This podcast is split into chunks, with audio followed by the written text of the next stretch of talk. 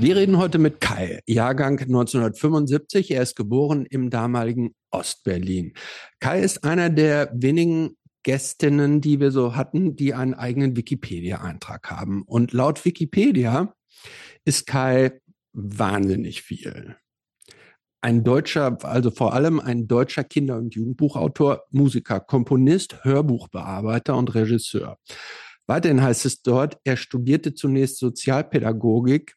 In den folgenden Jahren arbeitete er als Streetworker, Sozialarbeiter, Bauhelfer, Pizzafahrer, Türsteher, Konzertveranstalter, Radioredakteur, Werbe, Auftrags- und Liedtexter, Kabarettist und Alleinunterhalter. Noch nicht zu Ende. Comedy-Autor, Komponist und Musiker. Und jetzt geht's weiter. Seine Erfüllung fand er allerdings erst mit seinen eigenen Projekten als Schriftsteller und Komponist für Kinder. Zitat Ende. Und was dann jetzt noch fehlt, ist nämlich, dass Kai äh, mit Punk sozialisiert wurde und auch in einer Ska-Band namens Malatesta gespielt hat.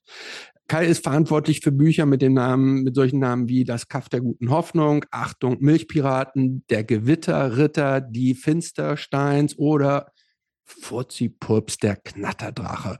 Und außerdem macht er unter dem Namen Rotz and Roll Radio Musik für Kinder.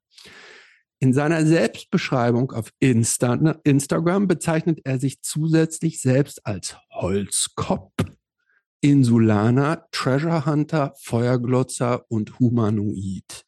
Kai lebt mit seiner Familie seit äh, 2019 auf der dänischen Insel in Bonn, der dänischen Insel Bornholm, von wo aus wir auch heute mit ihm sprechen.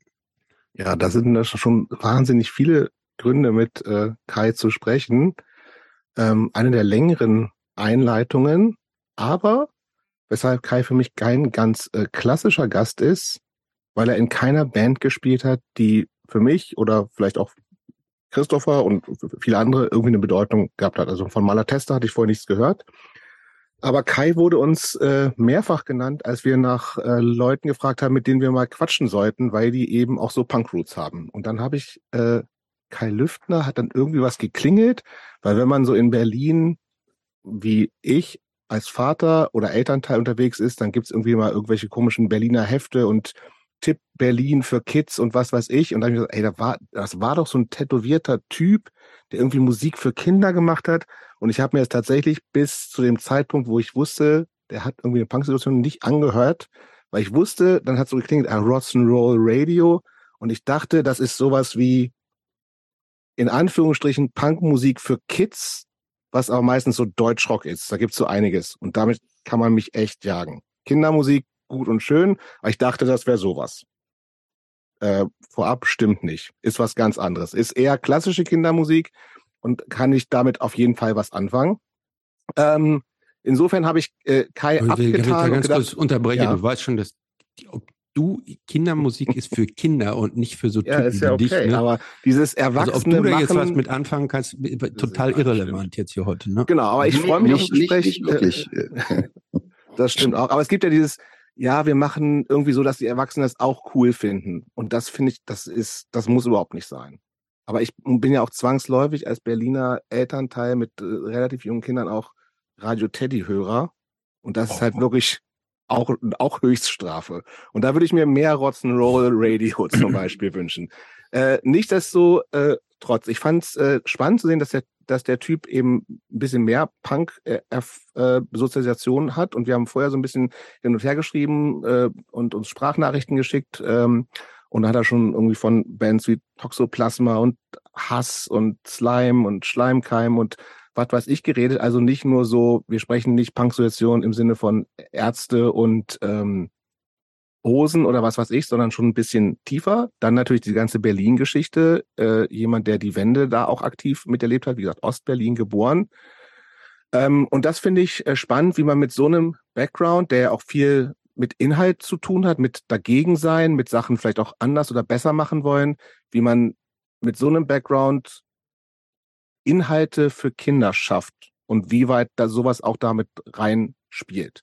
Weil man ja natürlich auch unterhalten will, ist meine Vermutung, gerade bei dem, was Kai macht, aber gleichzeitig natürlich auch immer eine Haltung irgendwie mit transportiert. Also und natürlich auch eine Verantwortung hat äh, in dem, was man sozusagen gerade Kindern in so einer ex extrem prägenden Phase sozusagen vor die Nase setzt. Ähm, und ich glaube, wir werden heute auch so Disclaimer für alle, die da keinen Bock drauf haben. Wir haben, reden ja öfter mal auch über Eltern sein und Kinder haben und was weiß ich.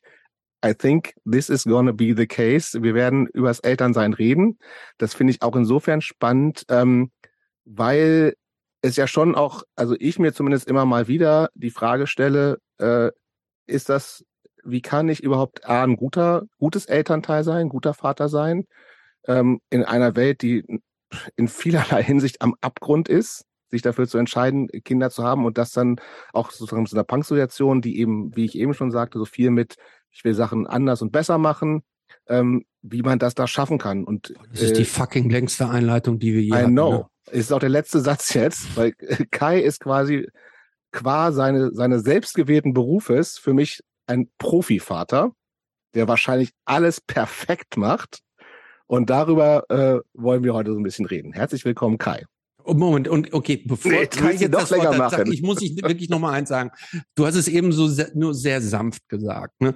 Also keiner kriegt einen Eintrag ins Klassenbuch, der der mit Kindergeschichten nichts anfangen kann. Ich weiß selber, wie sehr das nervt, wenn man keine Kinder hat und dann von Eltern und so Kindergeschichten hört, Fotos sich angucken muss und so weiter. Die Hölle. So, das heißt, wenn Leute diese Folge nicht hören, okay. gibt es keine Strafe. Nein. Das wollten wir jetzt nur sagen. Hallo Kai. Ich freue mich. Ihr habt wirklich, ich, ich habe das nicht verfolgt, aber ich gehe davon aus, dass es zumindest in den Top 3 der längsten Einleitungen war. Also ohne den Wikipedia-Eintrag jetzt wirklich äh, parat gehabt zu haben. Da habt ihr mich jetzt gerade ein bisschen eingeholt mit.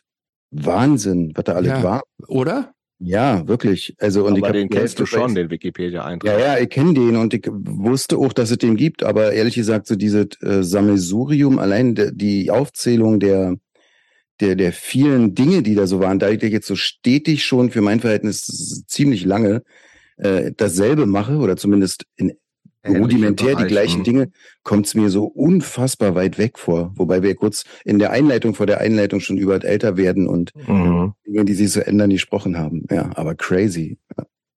Wir haben, bevor wir so ein bisschen äh, zum Großteil auch wie üblich bei uns durch deine Soziation uns so ein bisschen ackern, ähm, Vorfragen.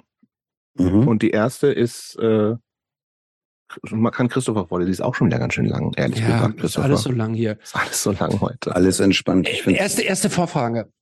Also, Thema, wir fangen gleich mit Kinderbüchern an. Also viele klassische Kinderbücher äh, sind in den letzten Jahren relativ kritisch beäugt und aktualisiert worden, weil sie vereinfacht gesprochen entweder Weltbilder oder eine Sprache verwenden, die aus der heutigen Zeit so nicht mehr akzeptabel sind. So, jetzt Achtung. Meine Tochter, sechs Jahre alt, hat eine Sammlung alter Kinderhörspiel-Schallplatten eigenen Plattenspieler.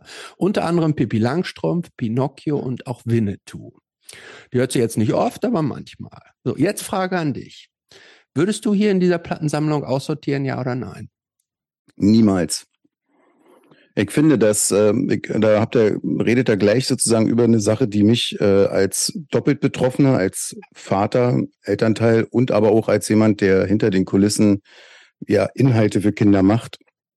Äh, da schlagen nicht zwei Herzen in meiner Brust, sondern da habe ich eine relativ klare Meinung. Ich finde, die Diskussion unfassbar anstrengend, die da daraus resultiert, die sich äh, um diese ganze Thema ergeben, weil ich finde, man kann sich relativ einfach machen. Man kann einfach sagen, man muss dazu sagen, dass es Begrifflichkeiten äh, und Dinge nicht mehr gibt, die, die man sagt die nicht mehr so. Das macht man, das, darüber hat man, hat man hat sich weiterentwickelt, das sagt man nicht mehr so. Aber Bücher zu verändern, nicht nicht mal so in, in ähm, Pippi Langstrumpf den, den Vater nicht mehr zu, zu nennen, wie man ihn nennt.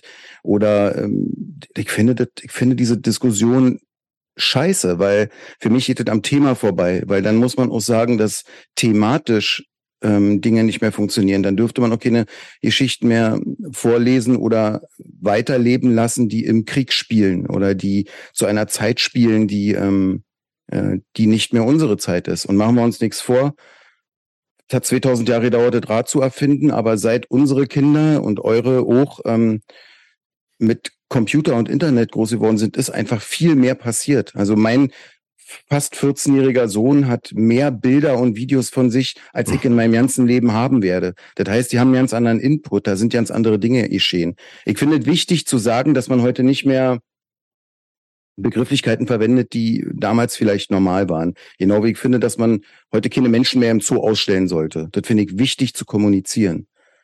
Ähm, aber ich finde diese, diese so.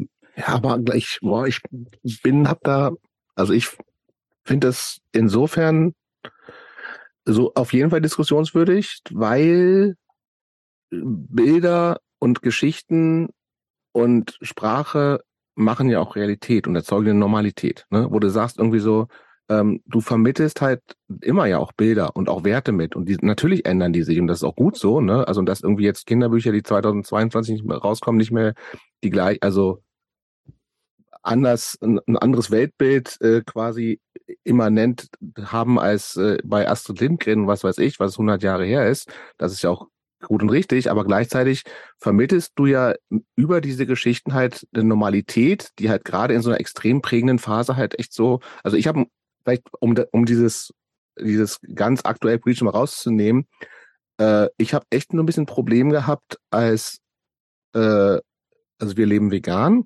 seit Ewigkeiten schon. Und wenn du halt irgendwie zwei, drei, vierjährige Kinder machst, dann ist halt, hast du halt so eine Ultranormalität, weil überall wird ja halt der, der Bauernhof gezeigt, was Quatsch ist, den gibt's ja gar nicht. Also so, den gibt's vielleicht natürlich noch, ne, aber es ist ja nicht die Realität, so. Und du hast einfach so, dir wird irgendwie gerade in so, in so einem jungen Alter so eine Normalität vorgegaukelt oder Zirkus, auch so ein Ding, so, wo du sagst, also die glücklichen Tiere im Zirkus ist Quatsch, gibt's nicht, Absolut weiß ich, so, ne, ja. so, ja, ist total absurd. Aber gleichzeitig ist so, es, entweder es gibt nichts anderes oder gab lange nichts anderes und gleich äh, äh und ich finde das schwierig. Also ich will das nicht zensieren irgendwie so, weil es halt genau, trotzdem da das ist. So. Das ist mein einzig, das ist meine einzige Anmerkung. Ich finde die Zensur dahinter blöd. Ich finde mhm. genau wie zu sagen, äh, man, wenn man nicht altersgemäß, was ist das überhaupt? Was bedeutet das sozusagen heutzutage FSK und so? Wenn man mhm. sagt, man äh, glaubt, dass das Kind zu jung ist für diesen Film, obwohl er dafür freigegeben ist. Zum Beispiel die Simpsons sind FSK 0, der Film. Die Simpsons, mhm. da macht Itchy in der ersten Minute des Films sticht äh, Scratchy die Augen aus und andersrum. Äh, sozusagen, ich finde, dass man immer individuell entscheiden muss und gucken muss und begleiten muss. Das ist mhm. das, was ich empfinde. Und das dass man eben ja. neben dem zu sagen, das ist so nicht, hier, das ist vielleicht nur ausgedacht, so redet man heute nicht mehr.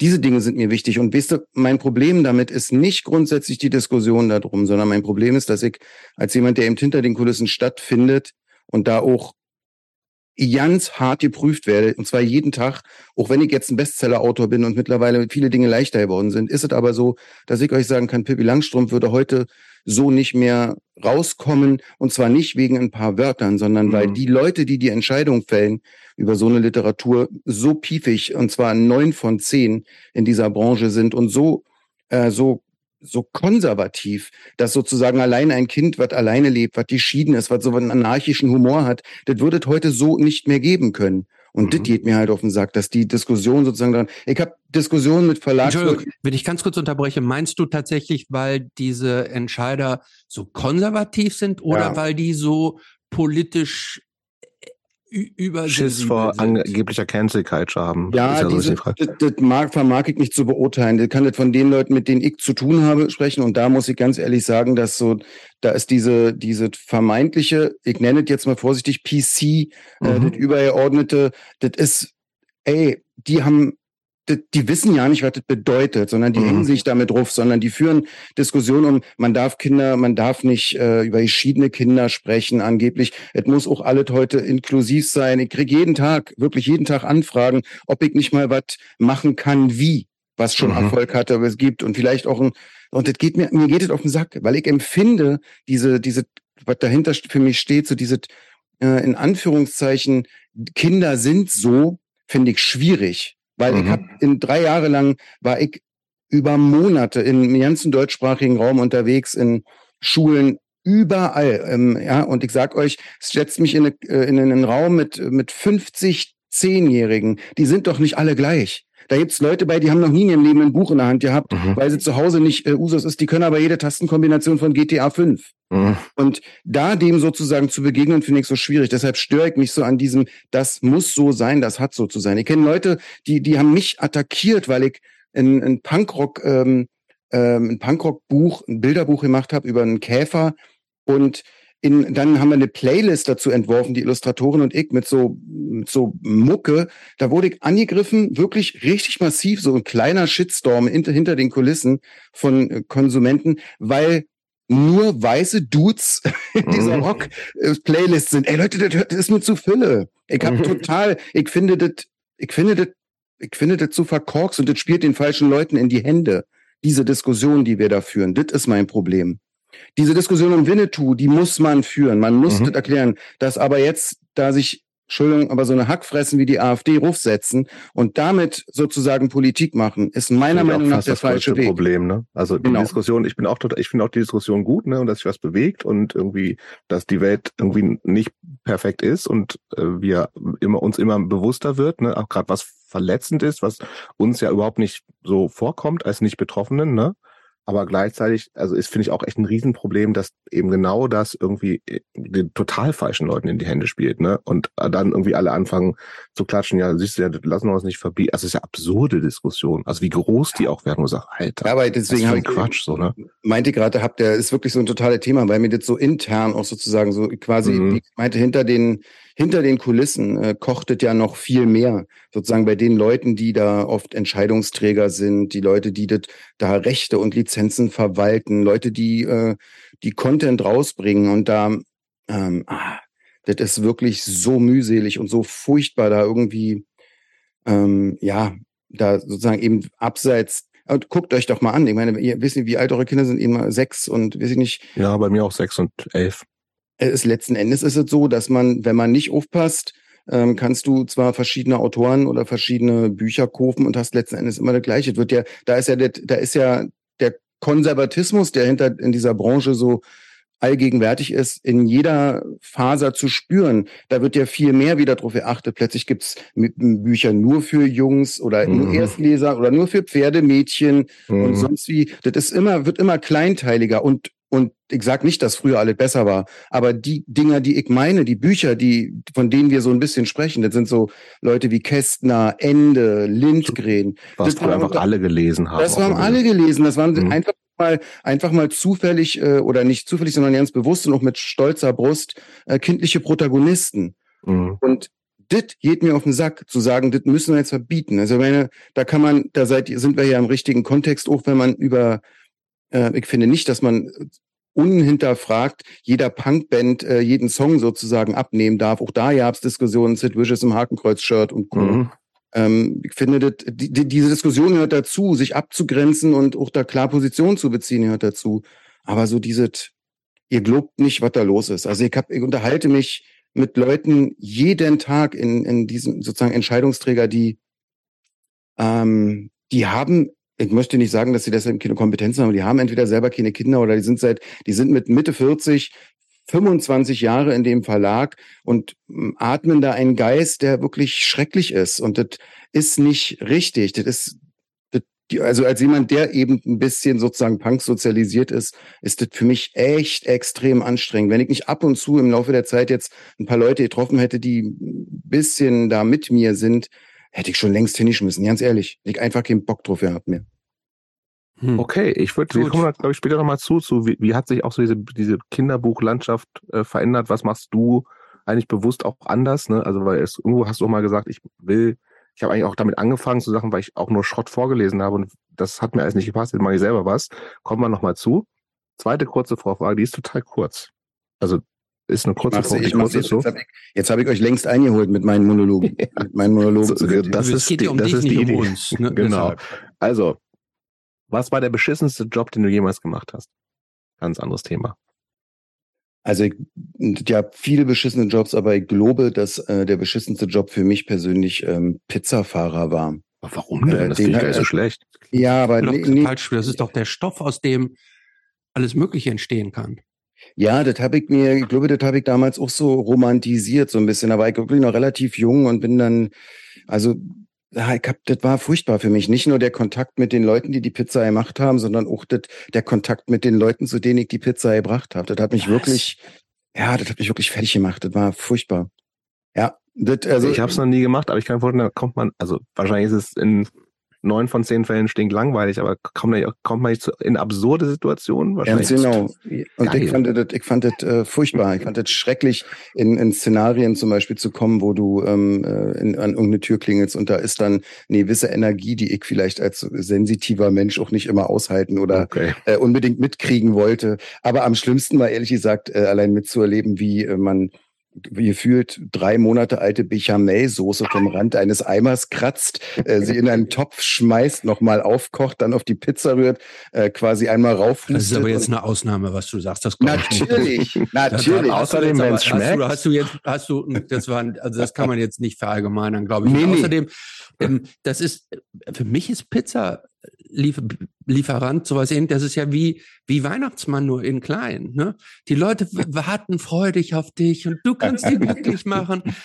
Endlich kommt der, ja, komm, hier ist es lecker. Also mal ganz im Ernst, ich glaube, dass es äh, damit zu tun hatte und insofern war das, wenn es auch der so, Moment, aber nur damit wir es, das, das war noch in der DDR-Zeit damals. Nee, nee, das war so alt bin ich nun doch nicht. Nee, nee, das war kurz danach. Aber wirklich im Ernst, was ich finde, ähm, man lernt ja dann durch äh, eigentlich mehr durch diese äh, durch diese Fails, die man so in seinem Leben hat. Und ich glaube, dass es bei mir die Erkenntnis war, dass ich nicht ähm, etwas verkaufen oder auch nur überbringen kann, mhm. wenn ich nicht dahinter stehe. Das war so ein bisschen, glaube ich, so mein Pri meine Primärerkenntnis, wenn ich ehrlich bin. Mhm. So diese, das ging für mich nicht klar, so dieses äh, so gefühlt so Fake machen. Okay. Apropos Jobs ähm, übrigens, Jungs, ja, nee, ich weitermachen. will weitermachen. Ja, nee, ja, ich weiß. Ähm, aber äh, ein Thema würde ich gerne auch mit dir nochmal jetzt hier besprechen. Nämlich Mir? apropos Jobs, ja.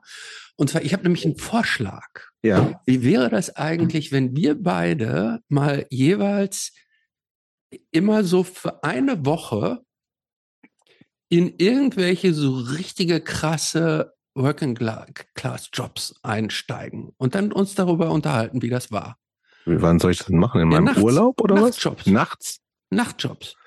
Irgendwelche Pakete packen, so Security-Jobs. Wäre das nicht was? Ich könnte hier auf meinem Feld immer mal wieder welche brauchen. Das ist wirklich richtig so. Das ist so wirklich das, das würde ich gerne, nachts, Muss dann nachts auf Bornholm Felder umgeflügen? Nee, muss nicht na, nee, nee, nee, komm, das kannst du vergessen.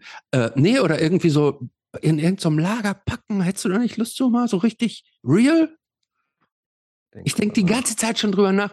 Ich würde gerne mal wieder so, so, so irgendwelche so mit, mit so normalen Menschen zusammenarbeiten. Ja, den scheiß Ledersessel verlassen und mal ja. wieder die Straße schmecken, genau. Also. So.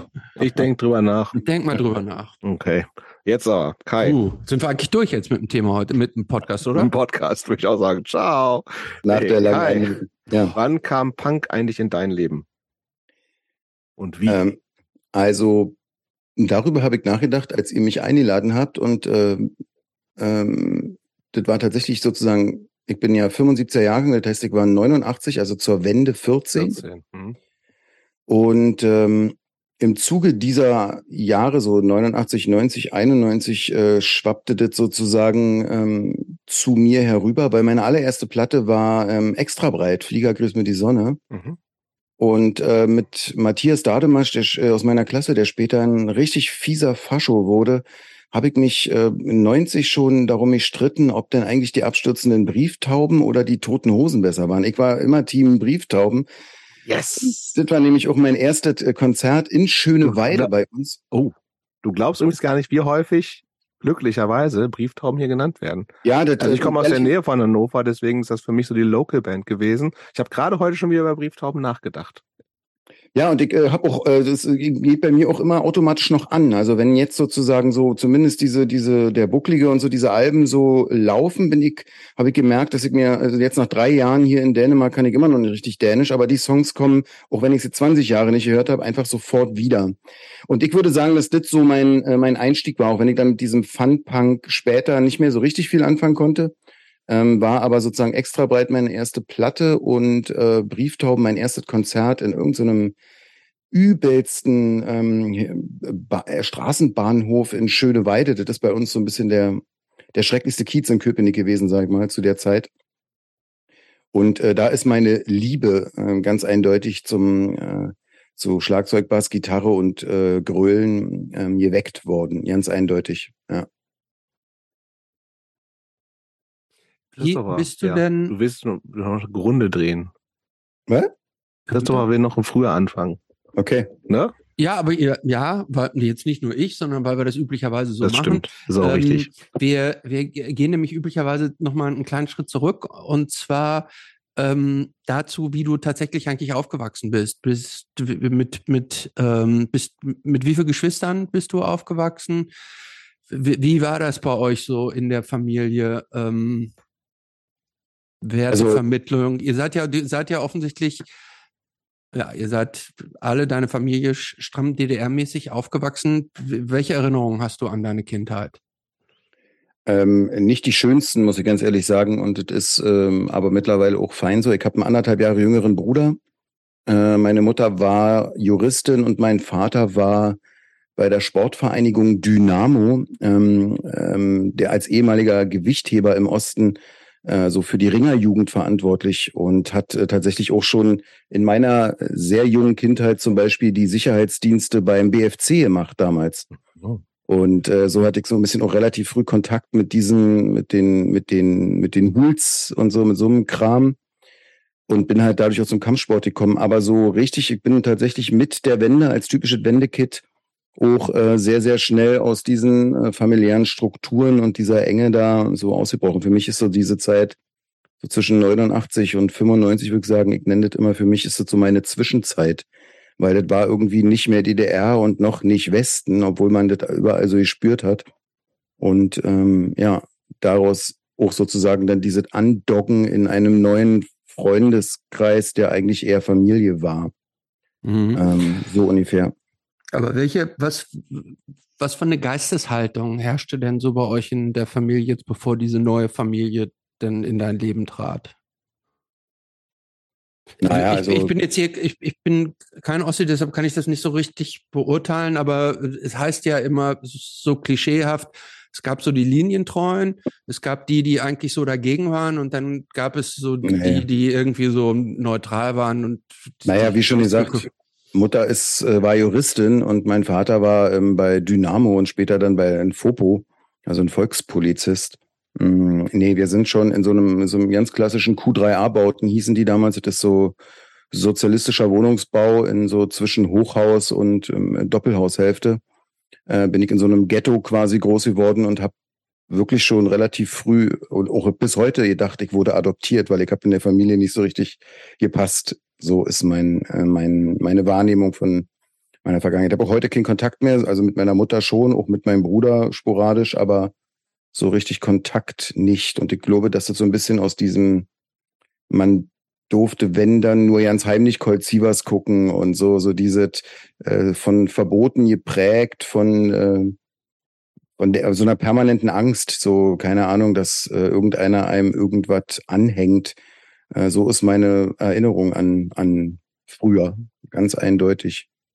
Und jetzt, wie hast du denn dann, wir mit 14 ist man ja schon, kriegt man ja schon viel mit, ne? Also war dieses, und gerade in, in Berlin, Randbezirk ja dann eher so, ne? Mhm, Von Köpenick, ja. Köpenick, genau. Also, wie hast du denn diese ganze Wende, diese ganze Wendezeit erlebt? Also das da, danach, verstanden, ging es dann irgendwie so in, ins subkulturelle Underground so ein bisschen, Wahlfamilie, macht total Sinn, aber was äh, war, war dieses Wendegefühl bei dir dann auch so, okay, jetzt das kann eigentlich nur besser werden, weil vorher war eben genau diese Angst da und eine Familie, wo ich sage, naja, Ja, Mann, das war, also ich hatte eine fast drei Jahre ältere Freundin als 14-Jähriger, die so ein bisschen in dieser Grufti-Szene und mit so ein paar Rockabillys abhängen. Und somit hatte ich automatisch immer auch einen älteren Freundeskreis, Mhm. die auch alle so ein bisschen zumindest in den verschiedenen Subkulturen unterwegs gewesen sind. Reden wir jetzt Vorwände oder ist das jetzt das war so Wendezeit. Also mit- mit Wendezeit. 14 hatte ich eine 17-jährige Freundin und äh, die war so entklag und so so Mhm. mäßig unterwegs. Und da war, ich muss ganz ehrlich sagen, ich habe diese Zeit ähm, weniger als Bedrohung als als Aufbruch so wahrgenommen. Was halt das einzig Irritierende war, deshalb habe ich später, glaube ich, auch den Beruf des Sozialarbeiters ergriffen war, dass ich so gemerkt habe, ist schon ganz schön krass, wenn man so als Jugendlicher ähm, all die Figuren, die vielleicht äh, zum Identifizieren geeignet gewesen wären oder die auch Autoritäten waren, äh, plötzlich alle selber so gestrauchelt sind, weißt du? Gerade weil ich eben aus einem aus einer Struktur kam, die ja in diesem System verhaftet war und da auch irgendwie hingehörte und Bestandteil vom Ganzen gewesen ist. Und somit war quasi dieser Bruch zwar auch irgendwie besorgniserregend oder auch irgendwie aufwühlend und, und verwirrend, aber eigentlich eher so, die Welt steht mir offen, Alter, lass, ich möchte die Haare färben, ich möchte mich kloppen, ich will saufen, ich will, also, ich will da jetzt ausbrechen, so wartet. Und da passte natürlich Punk und oder Subkultur, gerade Berlin. Ich weiß nicht, ob ihr das äh, Berlin kennt in dieser Zeit, aber das war der Wahnsinn. Das war jede, jede zweite Haus war leer, jeder dritte Keller war irgendwie ein Techno oder ein, ein Indie-Schuppen. Das war natürlich irre so als junger Typ, ja. Also wir haben, keine Ahnung, in, in der Fahrstraße Eimer saufen äh, mit 15, 16 und so, ja. Also es war eher, es war eher so äh, krass, ist das abgefahren und Westgeld und so. Ja. Erinnerst du dich noch daran, als du zum ersten Mal in den Westen rübergegangen bist? Mhm. Ich Was erinnere mich da sehr gut dran, weil ich gleich äh, fast vergewaltigt worden wäre. wirklich, ja, von äh, Manne der ähm, äh, daran, dass ich mit meinem Kumpel Zaba, wir waren mehr oder weniger die ersten, wir sind nämlich an, an diesem, wie heißt der, Checkpoint Charlie, mhm. äh, quasi noch bevor ähm, gesagt wurde, man darf da jetzt rüber, ähm, bin ich mit meinem Kumpel Zaba, das war einer von diesen älteren äh, Psychobillies, die aus dem Dunstkreis meiner damaligen Freundin waren. Ähm, und wir haben als erstes uns Dickmans gekauft. So Was von habt diesen, ihr gekauft? Ihr Dickmans. Wie heißen die denn? Diese, diese, diese, Schaum, diese Schaumküsse. Ja. Genau, weil das so, das war so für gefühlt so der totale. Die gab es wahrscheinlich nicht. Drüben. Nee, die, es gab, bei uns gab es die auch, aber es war irgendwie trotzdem so ein, so gerade diese Marke war irgendwie so total populär. Und dann wurden wir da äh, tatsächlich von jemandem, der anhand dessen, dass wir diese Dinger gegessen haben, offensichtlich erkannte, dass wir äh, junge Ossis sind, ähm, der dann mich in einem, in einem Döner äh, meinte, davon überzeugen zu wollen, dass er so ein guter Taschenbillardspieler ist, was ich in meiner Naivität auch nicht so richtig kapiert habe, bis äh, Zava quasi nach bei unserem ersten Besuch ihn dann äh, verprügelt hat und wir dann äh, bei unserem ersten Westbesuch schon mit Stress rüber sind. Und natürlich habe ich das niemandem erzählt, aber das hat äh, das hat weniger Angst bei mir ausgelöst, als eher so, Alter, ist das krass, Junge, jetzt geht's hier los. So war das. Aber ich erinnere mich an seinen Namen. Ich erinnere mich daran, dass er uns einen Döner und einen Kaffee ausheben hat und dass er dann mit mir Taschenbillard spielen wollte in, in irgendeinem Dönerhaus. Aber ja. es gibt ist ja diese Nachwendezeit, es war ja irgendwie, ich glaube, also in der ganz, also Berlin weiß ich gar nicht so genau, wir haben schon ein paar mit ein paar Leuten gequatscht, die eher so aus, äh, also aus, aus dem anderen Rest DDR gekommen sind, ne? Das also viele haben das, und das war ja, glaube ich, das war ja so eine Zeit lang einfach so ein rechtsfreier Raum, ne? Also du konntest genau. im Prinzip machen, was du willst, was für viele coole Sachen cool war. Gleichzeitig hast du natürlich auch irgendwie die ganzen Fascho-Quatsch gehabt und so, ne? In Berlin ja auch. Hat's, habt ihr da irgendwie auch, oder du da irgendwie Stress, Berührung mit gehabt? Irgendwie durchaus gibt es irgendwie auch dann Leute aus Klassen, Bekanntenkreis, die irgendwie einfach dann durch was für Grund auch immer eher in eine andere Richtung äh, sich entwickeln. War das Thema Anfang der 90er für dich oder volles, eher so? Volles Ding. Okay. Also es war, es war tatsächlich so, wie gerade schon sagte, es war irgendwie noch nicht Westen und nicht mehr Osten und ich war noch nicht erwachsen, aber auch kein Kind mehr.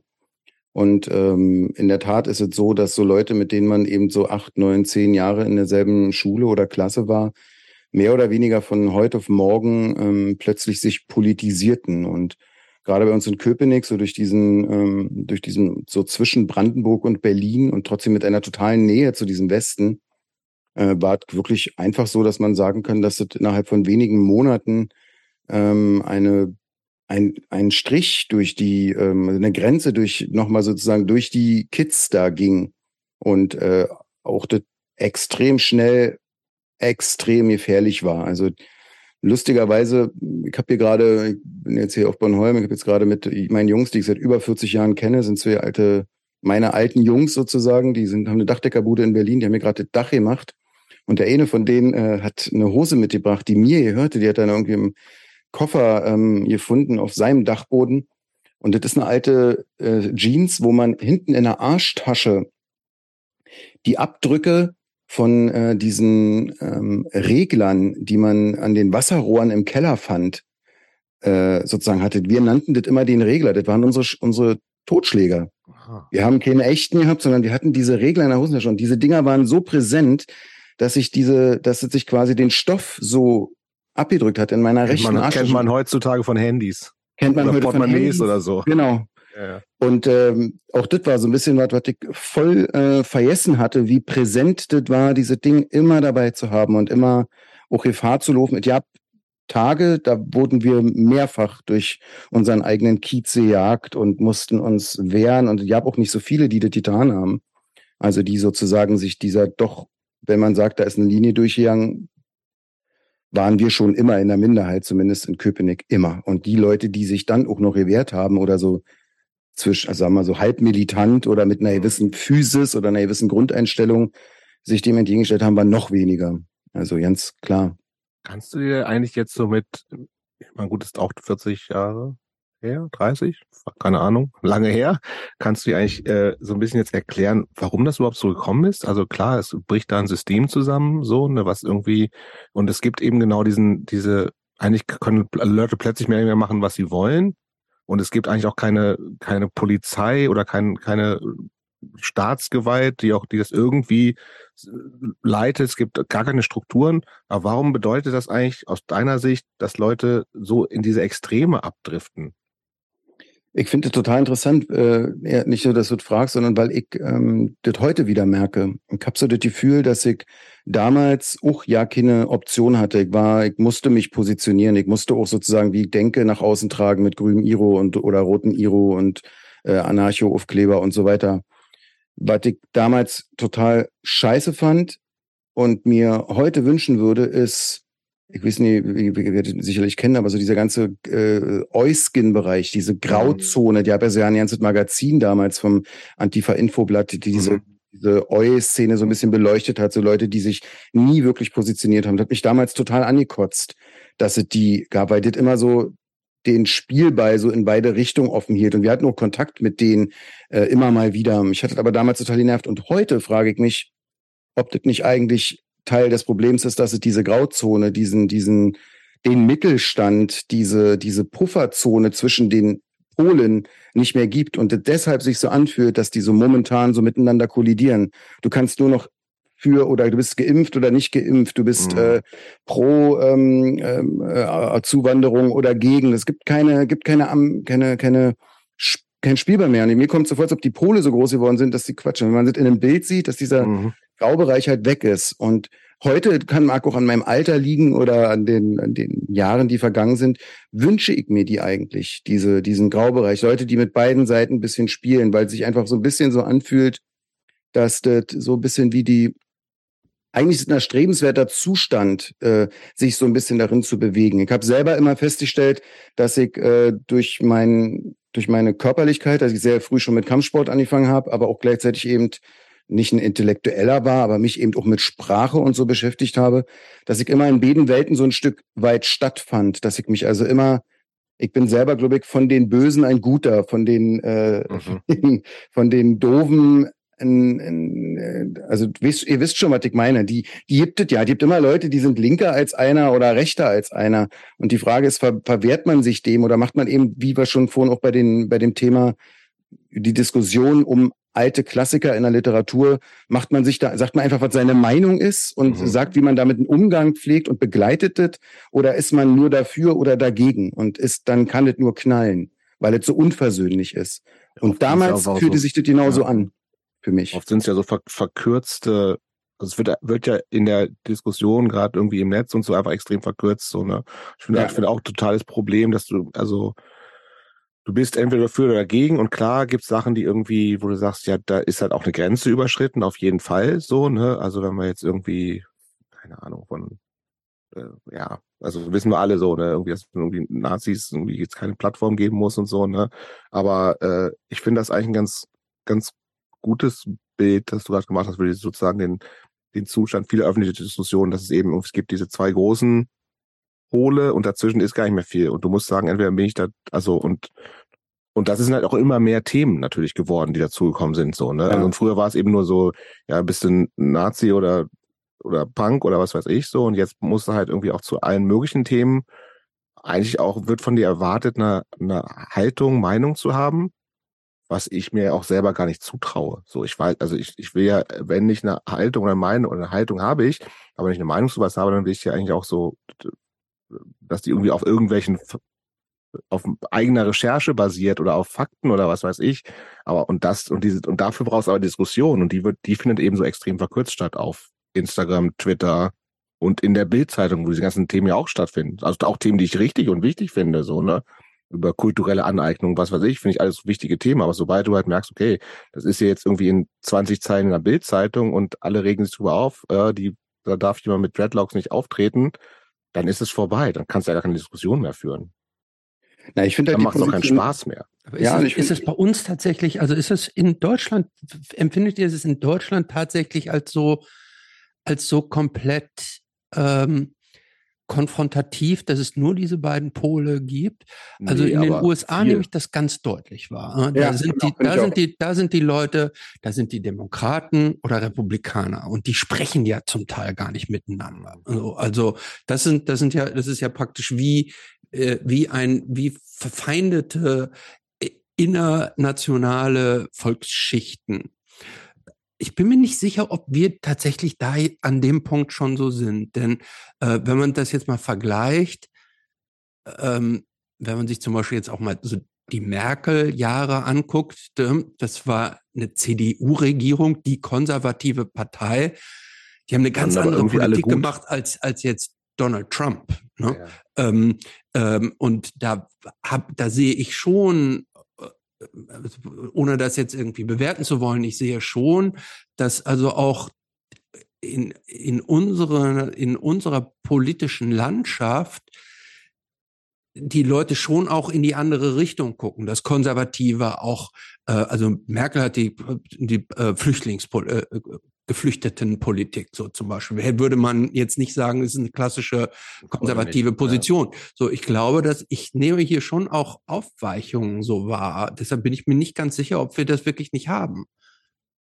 Du hast recht, also es ist definitiv meiner Meinung nach nicht mit, der, mit äh, Amerika vergleichbar. Diese, die, da ist es auf jeden Fall noch viel extremer, meiner Meinung nach. Aber das kann ich nicht beurteilen. Äh, aber ich kann dir zum Beispiel mittlerweile gucke ich mir das Land, aus dem ich komme, die Stadt, in der ich geboren bin und das Festland als jemand an, der jetzt seit drei Jahren in einem anderen Land auf einer Insel mhm. im Meer lebt und gucke mir sozusagen das Festland an und kann teilweise nur den Kopf schütteln über diese Verhärtung, was aber auch daran liegt, dass man in Dänemark, glaube ich, einen insgesamt einen anderen Umgang hat. Da ist man, die haben auch eine harte Tür und die ist auch nicht alles Gold, was glänzt. Aber die haben eine ganz andere, das heißt hier ähm, Sumtail, also die haben so eine, ähm, wie übersetzt man das denn, so eine Ge Gemeinsamkeitswahrnehmung. Das liegt mhm. auch an der Insel, also du bist hier zwar auch immer ein Fremder sozusagen, egal wie lange du hier wohnst, wie in jedem Dorf, aber im Grunde geht es sozusagen primär erstmal um die Interessen der Insel. Mhm. Dann ist man, man nimmt sich auch hier nicht als Däne, sondern als Bornholmer wahr. Und mit diesem Blick kann ich euch zum Beispiel sagen, dass diese ganze Diskussion um Corona, um die um oder um diese große Thematik Impfen, das war ja einfach so, dass es sehr wohl Leute gab, die das doof oder nicht so doof fanden, aber trotzdem haben alle auf diesem auf der Basis dieses Sumtails äh, dafür gesorgt, dass das umgesetzt wird, was mhm. was hier was quasi angesagt war. Vielleicht auch, weil es ein geringeres Misstrauen der Regierung gegenüber gibt, weil es weniger Systemwechsel gab, weil es eine Königin gibt, die auch immer so ein bisschen Mittlerin ist, ja, wo die eben, die eben nicht äh, dieses Misstrauen, wie was vielen Politikern entgegenschlägt, ähm, abkriegt.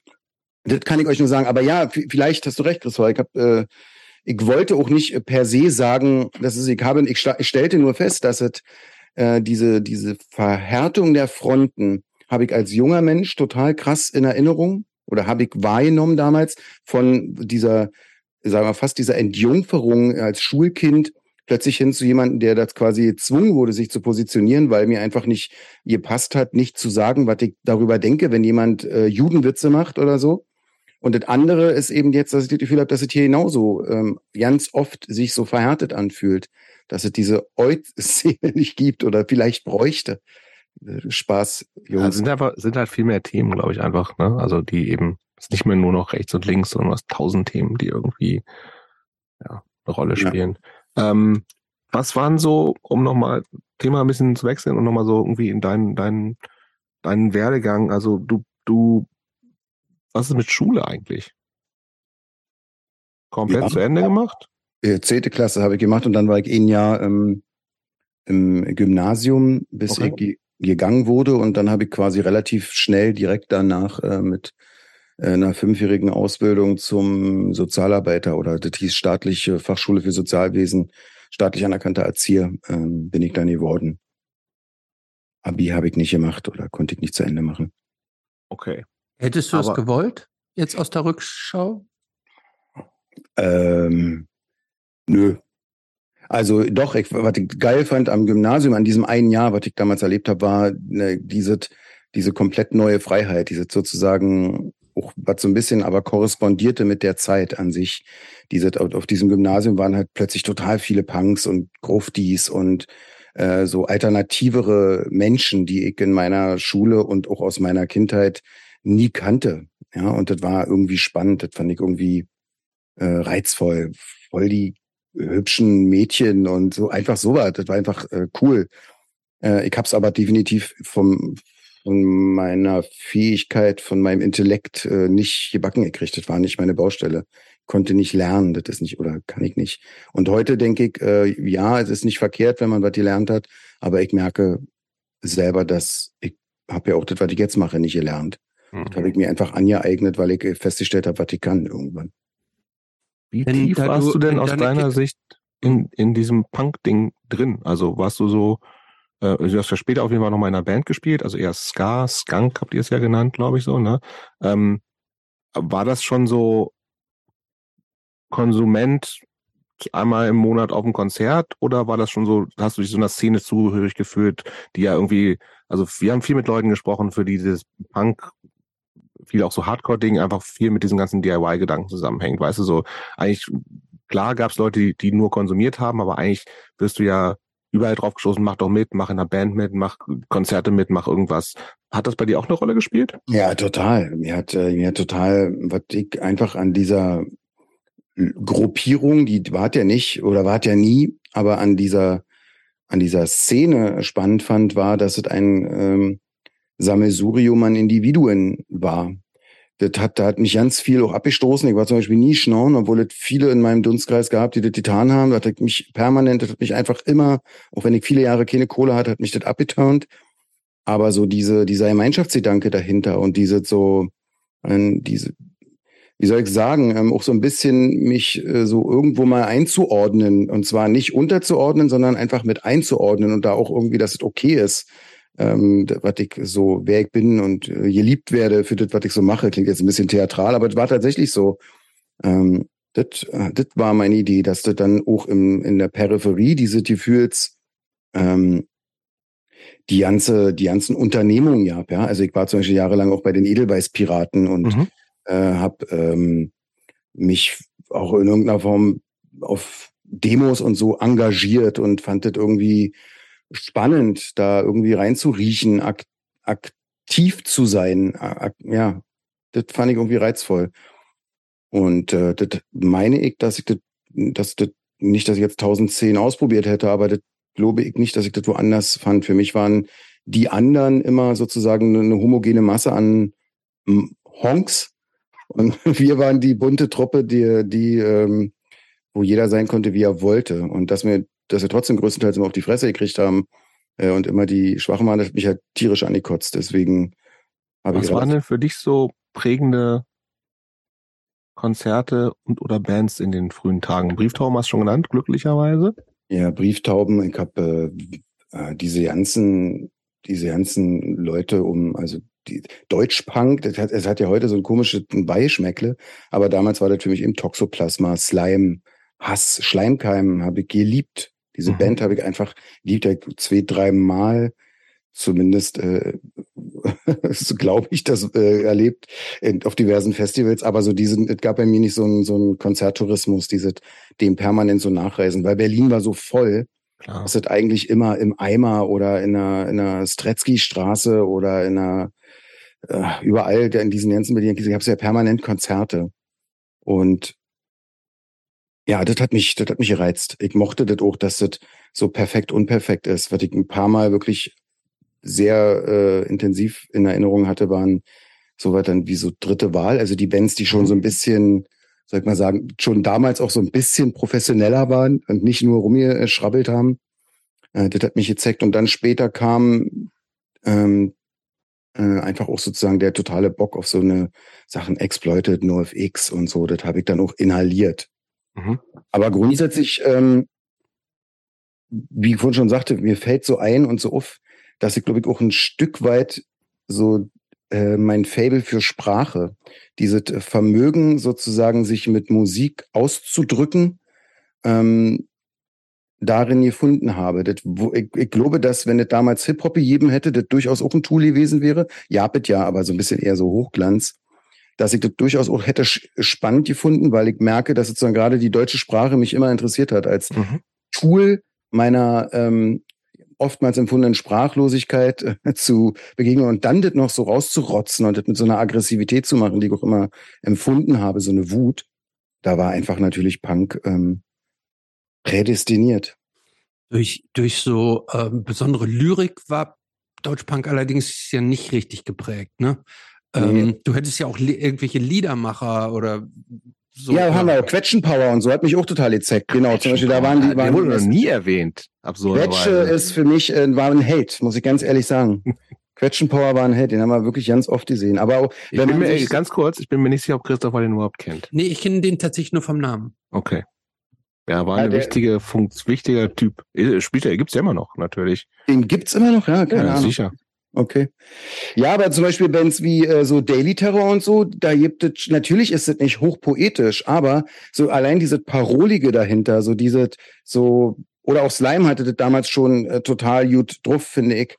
Ähm, ja, keine Ahnung, also so, so Saufpunk, die nur die monothematisch, wer, was ist denn so, was ist ein Beispiel? Dimple Minds ähm, ja, nicht mal Punk, ja, ja. Aber genau, also damit konnte ich so weniger anfangen, so dieses so Glorifizieren vom permanenten Saufen, aber so dieses politisierte und so ein bisschen auch ähm, ja parolisierte, das hat mir schon irgendwie extrem gefallen. So eine, wie soll ich sagen, eigentlich eine Darreichungsform von von Aussagen in irgendwie so in knackig, in zwei drei Minuten und eben mit ein bisschen Krawall. Mhm. Das hat mir irgendwie ähm, du, imponiert.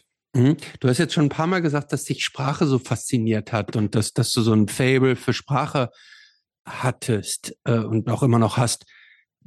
Wie, wie hat sich das denn gezeigt? Also was, was bedeutet das denn in der Zeit? Also wenn ich mir, äh, ich versuche mir das gerade vorzustellen als 14-, 15-Jähriger, äh, was, also ich höre Leuten gerne beim Reden zu oder ich schätze das, wenn Leute sich sehr gut ausdrücken können oder ja. du hast ähm, ähm, Gedichtbände gelesen oder oder also genau. was wie hast du diesen dieses Fable für Sprache so für dich entdeckt und wie hast du das genährt?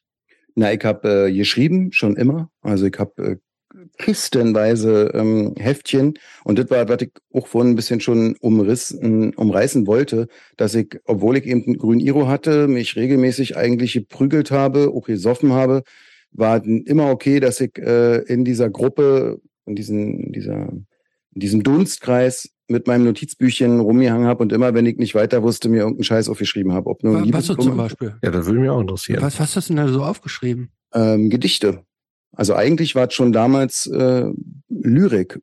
Also nicht so tagebuchmäßig. Heute mhm. waren wir da und da und nee, haben drei Bier ja. getrunken. Oder? Lyrik ist ja kein Tagebuch. Nee, genau. Also es war zum Beispiel ist ein ganz altes Schönes Ding. Zitat, Christopher. Lyrik ist kein Tagebuch. Stimmt, aber ein bisschen ist es das doch. Ein bisschen äh, doch, ja.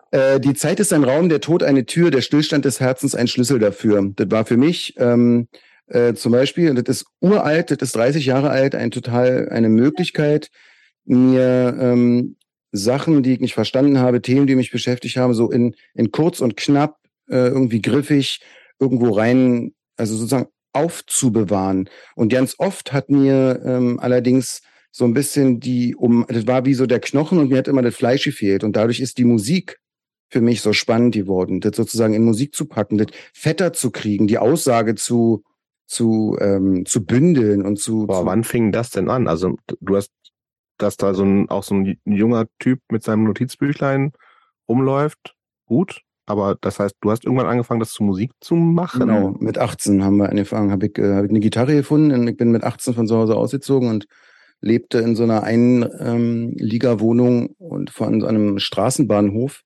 Und eines Morgens, äh, als ich von einer Party kam und äh, war genau an diesem Straßenbahnhof in einer Haltestelle, die direkt davor ist, vor meiner Wohnung, stand eine Western-Gitarre. Und die habe ich mir dann da abgereckt und habe die dann mit hochgenommen in meine Wohnung und habe irgendwie drei Griffe gelernt und hatte drei Monate später meine erste Band. Und das war meiner Tester Skunk Beat. Ach was.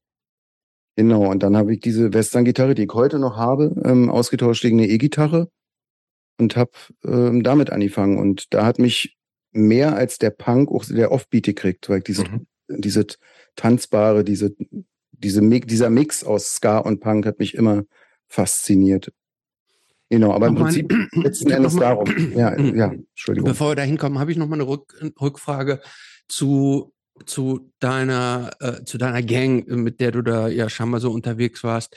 Ähm, was habt ihr so den ganzen Tag gemacht? Also, weil du erzähltest auch, die haben auch geschnort und so. Habt ihr schon so klassisch irgendwo in äh, Fußgängerzone abgehangen, tagsüber getrunken, wart so ein Mhm. bisschen räudig äh, und du warst dann so ein bisschen der, der, ähm, der, der. Spinnerige, der am, am Rand saß und nebenbei noch seine Lyrik geschrieben hat?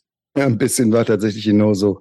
Ähm, so gra- aber das ist ein bisschen später war so diese Zeit so in den, in den Zwanzigern immer noch so ein bisschen, wo sich so jeder Tag so gleich anfühlt und man sich so ein bisschen so fragt, was hat man da eigentlich gemacht? Das war so diese, diese Phase. Letzten Endes haben wir genau das getan. Wir sind irgendwie, waren permanent unterwegs. Ich habe viele Jahre auch ähm, gedealt. Also ich habe einfach in der Fahrstraße, wenn euch das was sagt, das in Berlin waren jetzt so die ersten und die dollsten besetzten Häuser, habe ich quasi als einer der ersten in Köpenick halt Haschisch vertickt, um mir Geld zu verdienen, weil ich ähm, keinen richtigen Job hatte oder nicht richtig ähm, über die Runden kam und so, sagen wir, die Tage waren voll und trotzdem hat sich nie was geändert. Aber vo- voll womit? Ja, genau mit sowas, mit äh, miteinander abhängen, mit stundenlangen Proben und Kiffen, mit ähm, in, zu Konzerten gehen, mit ich hatte einen Einzelfallbetreuer, bis ich 21 war, also volljährig.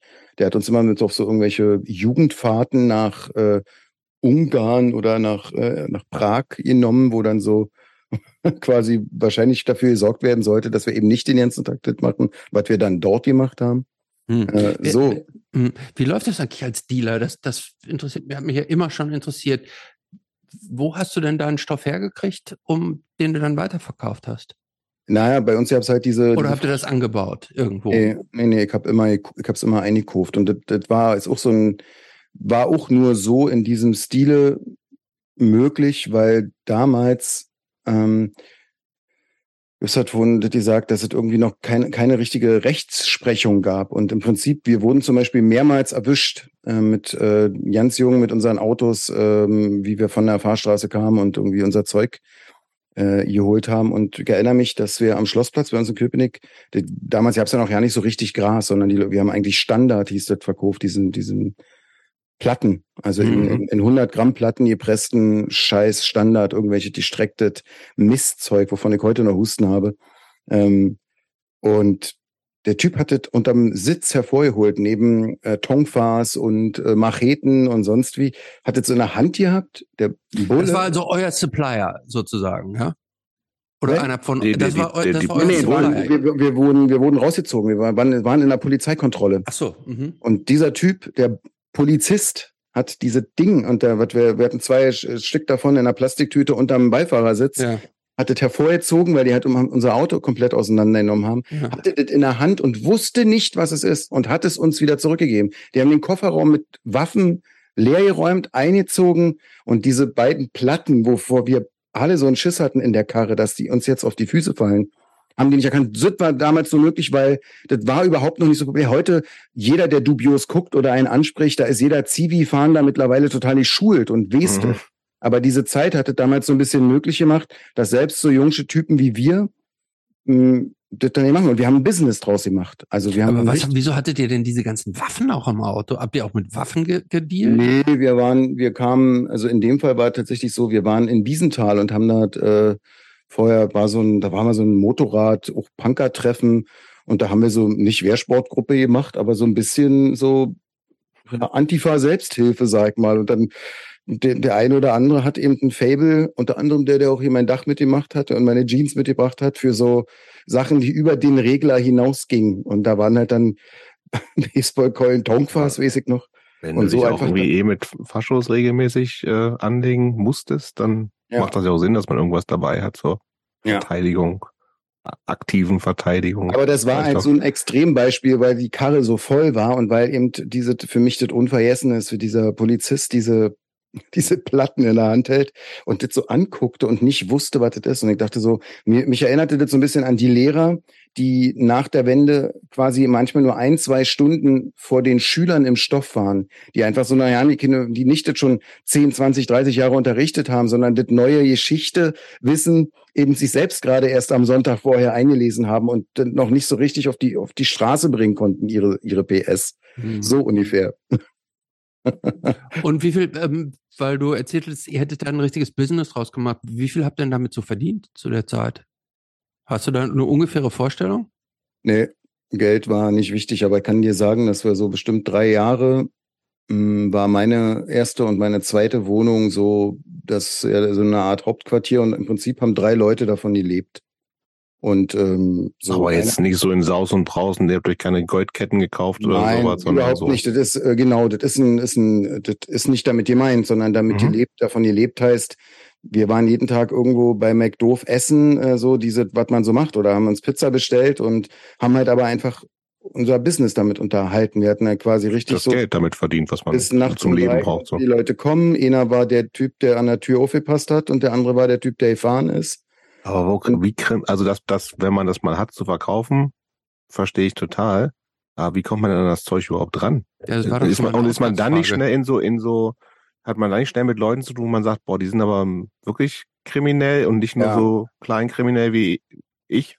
Naja, dadurch, dass das eben, äh, dass diese Fahrstraße so und so, in, das war im Ostkreuz, Lichtenberg, Ostkreuz, so äh, Anlaufpunkt war und eben doch immer schon mit, mit Älteren rumhing, äh, war das nie ein, war das nie ein, ähm, war das nie eine riesen Herausforderung. Die Challenge waren nicht die Leute, von denen wir das bezogen haben. Mhm. Die Challenge waren über kurz oder lang die Leute, die das bei uns gekauft haben und mitgekriegt haben, dass man damit Geld verdienen kann. Mhm. Auch, ähm, weil das sozusagen gefährlich wurde, weil die dann plötzlich nicht nur zu, nicht nur zu zweit oder zu dritt, sondern zu mehrt vor den Türen standen und sich diese, und das war immer noch nicht das, was mir erreicht hat, dieser Stress, der sich daraus so ergab und so diese, so, diese Verfügbarkeit, sondern mein eigentlicher Stress war, als ich diese Ausbildung gemacht habe und dann ein äh, Praktikum in einem Jugendclub gemacht habe, nicht weit von meiner Wohnung entfernt. Und die Leute, die bei mir kaufen waren, plötzlich bei mir da quasi am Tresen standen und mich hinter dem Tresen in diesem Jugendclub gefragt haben, ob ich was zu verticken habe. Da hat's bei mir erst Klick gemacht, weil das konnte ich irgendwie. Ja, dann habe ich aufgehört damit. Wir haben es einfach sein lassen. Aber es war mittlerweile auch so, dass da Leute nachgezogen haben und äh, diese diese Lücken oder diesen nachsteigenden Bedarf, das war ja auch so, dass das, ey mein Gott, das war ein riesen Geschäft. Ich kenne Leute, die alle so, die kamen nach mir oder nach uns, hm, die haben sich eine goldene Nase verdient. Also die haben wirklich das cleverer, viel cleverer gemacht als wir damals. So, die einfach so ein bisschen eigentlich so den Eigenkonsum finanzieren wollten. Dann eben mhm. hatten wir mal 20 Euro übrig. Dann haben wir gesehen, hoch, du kannst 0, sieben Gramm für ein Gramm verkaufen, machst du irgendwie drei Mark mit, so die Nummer. So, da war jetzt wirklich weniger ein großer Plan hinter, als vielmehr so, wie ich schon sagte, die Begünstigungen der Zeit und so ein bisschen aus der Not eine Tugend machen, sag mal, so blöd sich's anhört. So diese immer für ein, zwei Gramm, ähm, da gab ist ja auch nicht so wie heute, dass es tausend Anlaufstellen gab, sondern da eben dann eben da in die Fahrstraße oder irgendwo hinfahren und dann darauf angewiesen sein. Und nee, das war irgendwie oll. Aber war für euch klar, dass es, also ich nehme es mal an, es war nur Haschisch. Ja. Harte Drogen war klar, kein, macht ihr nicht? Ja, es hat sich, nee, also nicht, nicht in diesem Stil sozusagen. Das, da war, das Zögern war mir jetzt gerade ein bisschen zu lang.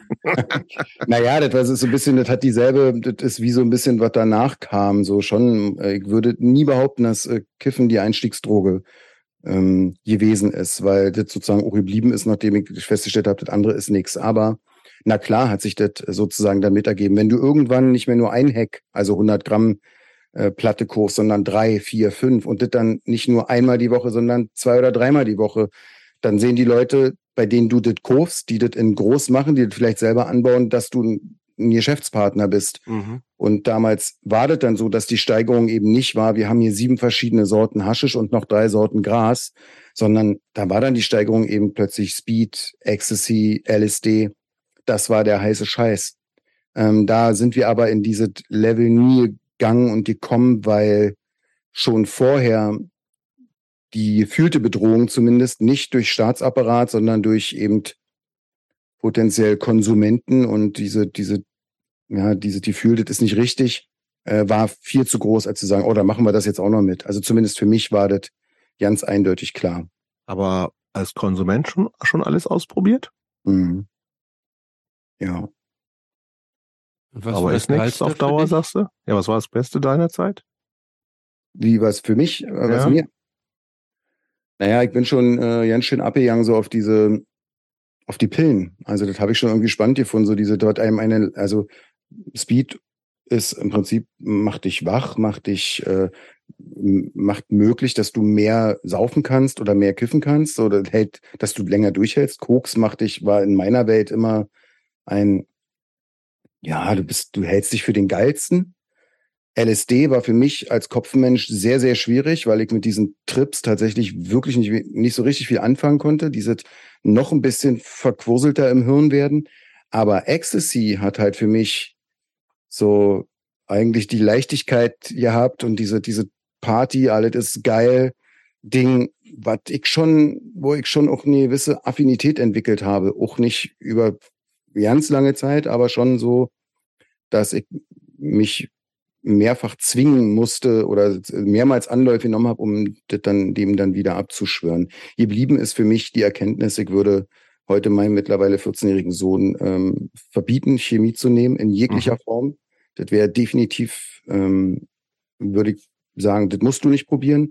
Aber warum? Du, du weißt wie ja, willst, wie, willst du das, das wie erklärst du ne? ihm das? Dass solche, solche, ja, gut, solche gut gemeinten Tipps und Verbote, ja, du weißt ja, wozu die führen, ne? Ich, ich kann, also vielleicht ist es, dass ich meinen großen Sohn einfach äh, so einschätzen würde, dass es nicht das Richtige ist. Es kann sein, dass es bei meinem Kleinen anders ist, weiß ich nicht genau. Nee, äh, da, da hätte ich einfach, da muss ich sagen, da habe ich, äh, ich empfinde das schon, also ich finde, empfinde alles, was so Chemie ist, als schwierig sehr schwierig. Wie, wie, wie, wie erklärst du das deinem 14-jährigen Sohn? Ja, kommt, hey, guck mal, meine totale Bevormundung ist das ja.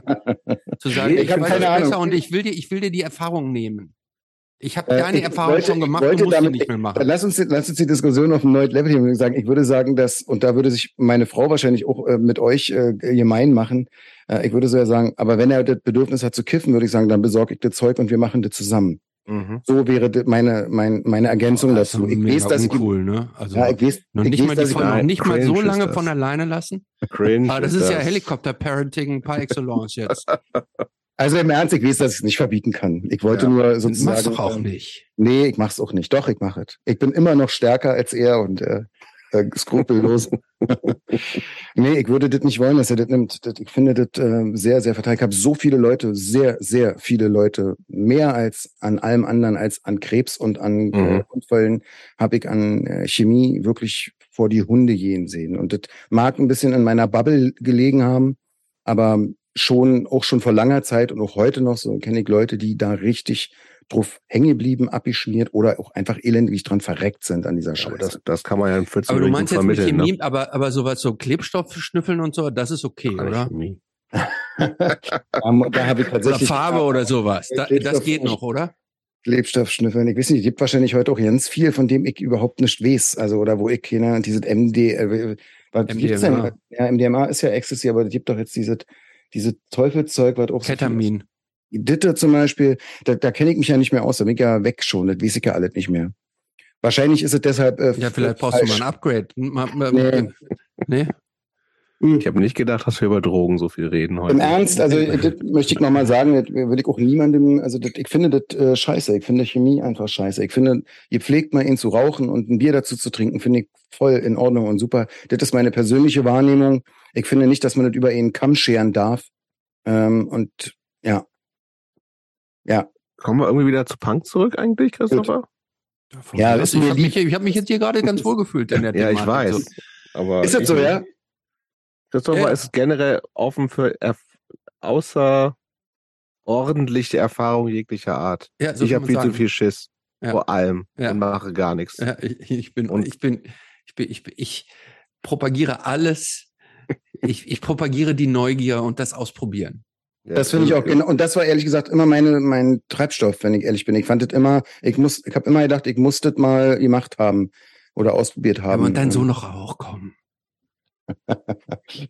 der Teufelchen auf der Schulter. Ich bin, bin, bin gespannt, wenn deine äh, Tochter in das Alter kommt, Christopher.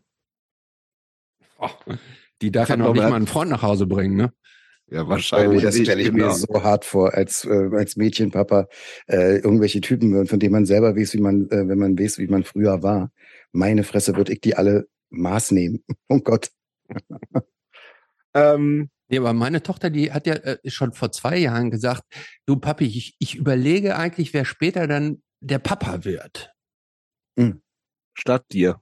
Nee, nee, nee, also äh, ja, praktisch ihr, ihr Zeugungspartner. Ach so. Wie, sie war sechs. Ja, mhm. hat sie früher, also sie hat früher schon vorgedacht, wer praktisch ihr späterer Lebenspartner zur Fortpflanzung sein würde. Meine Güte.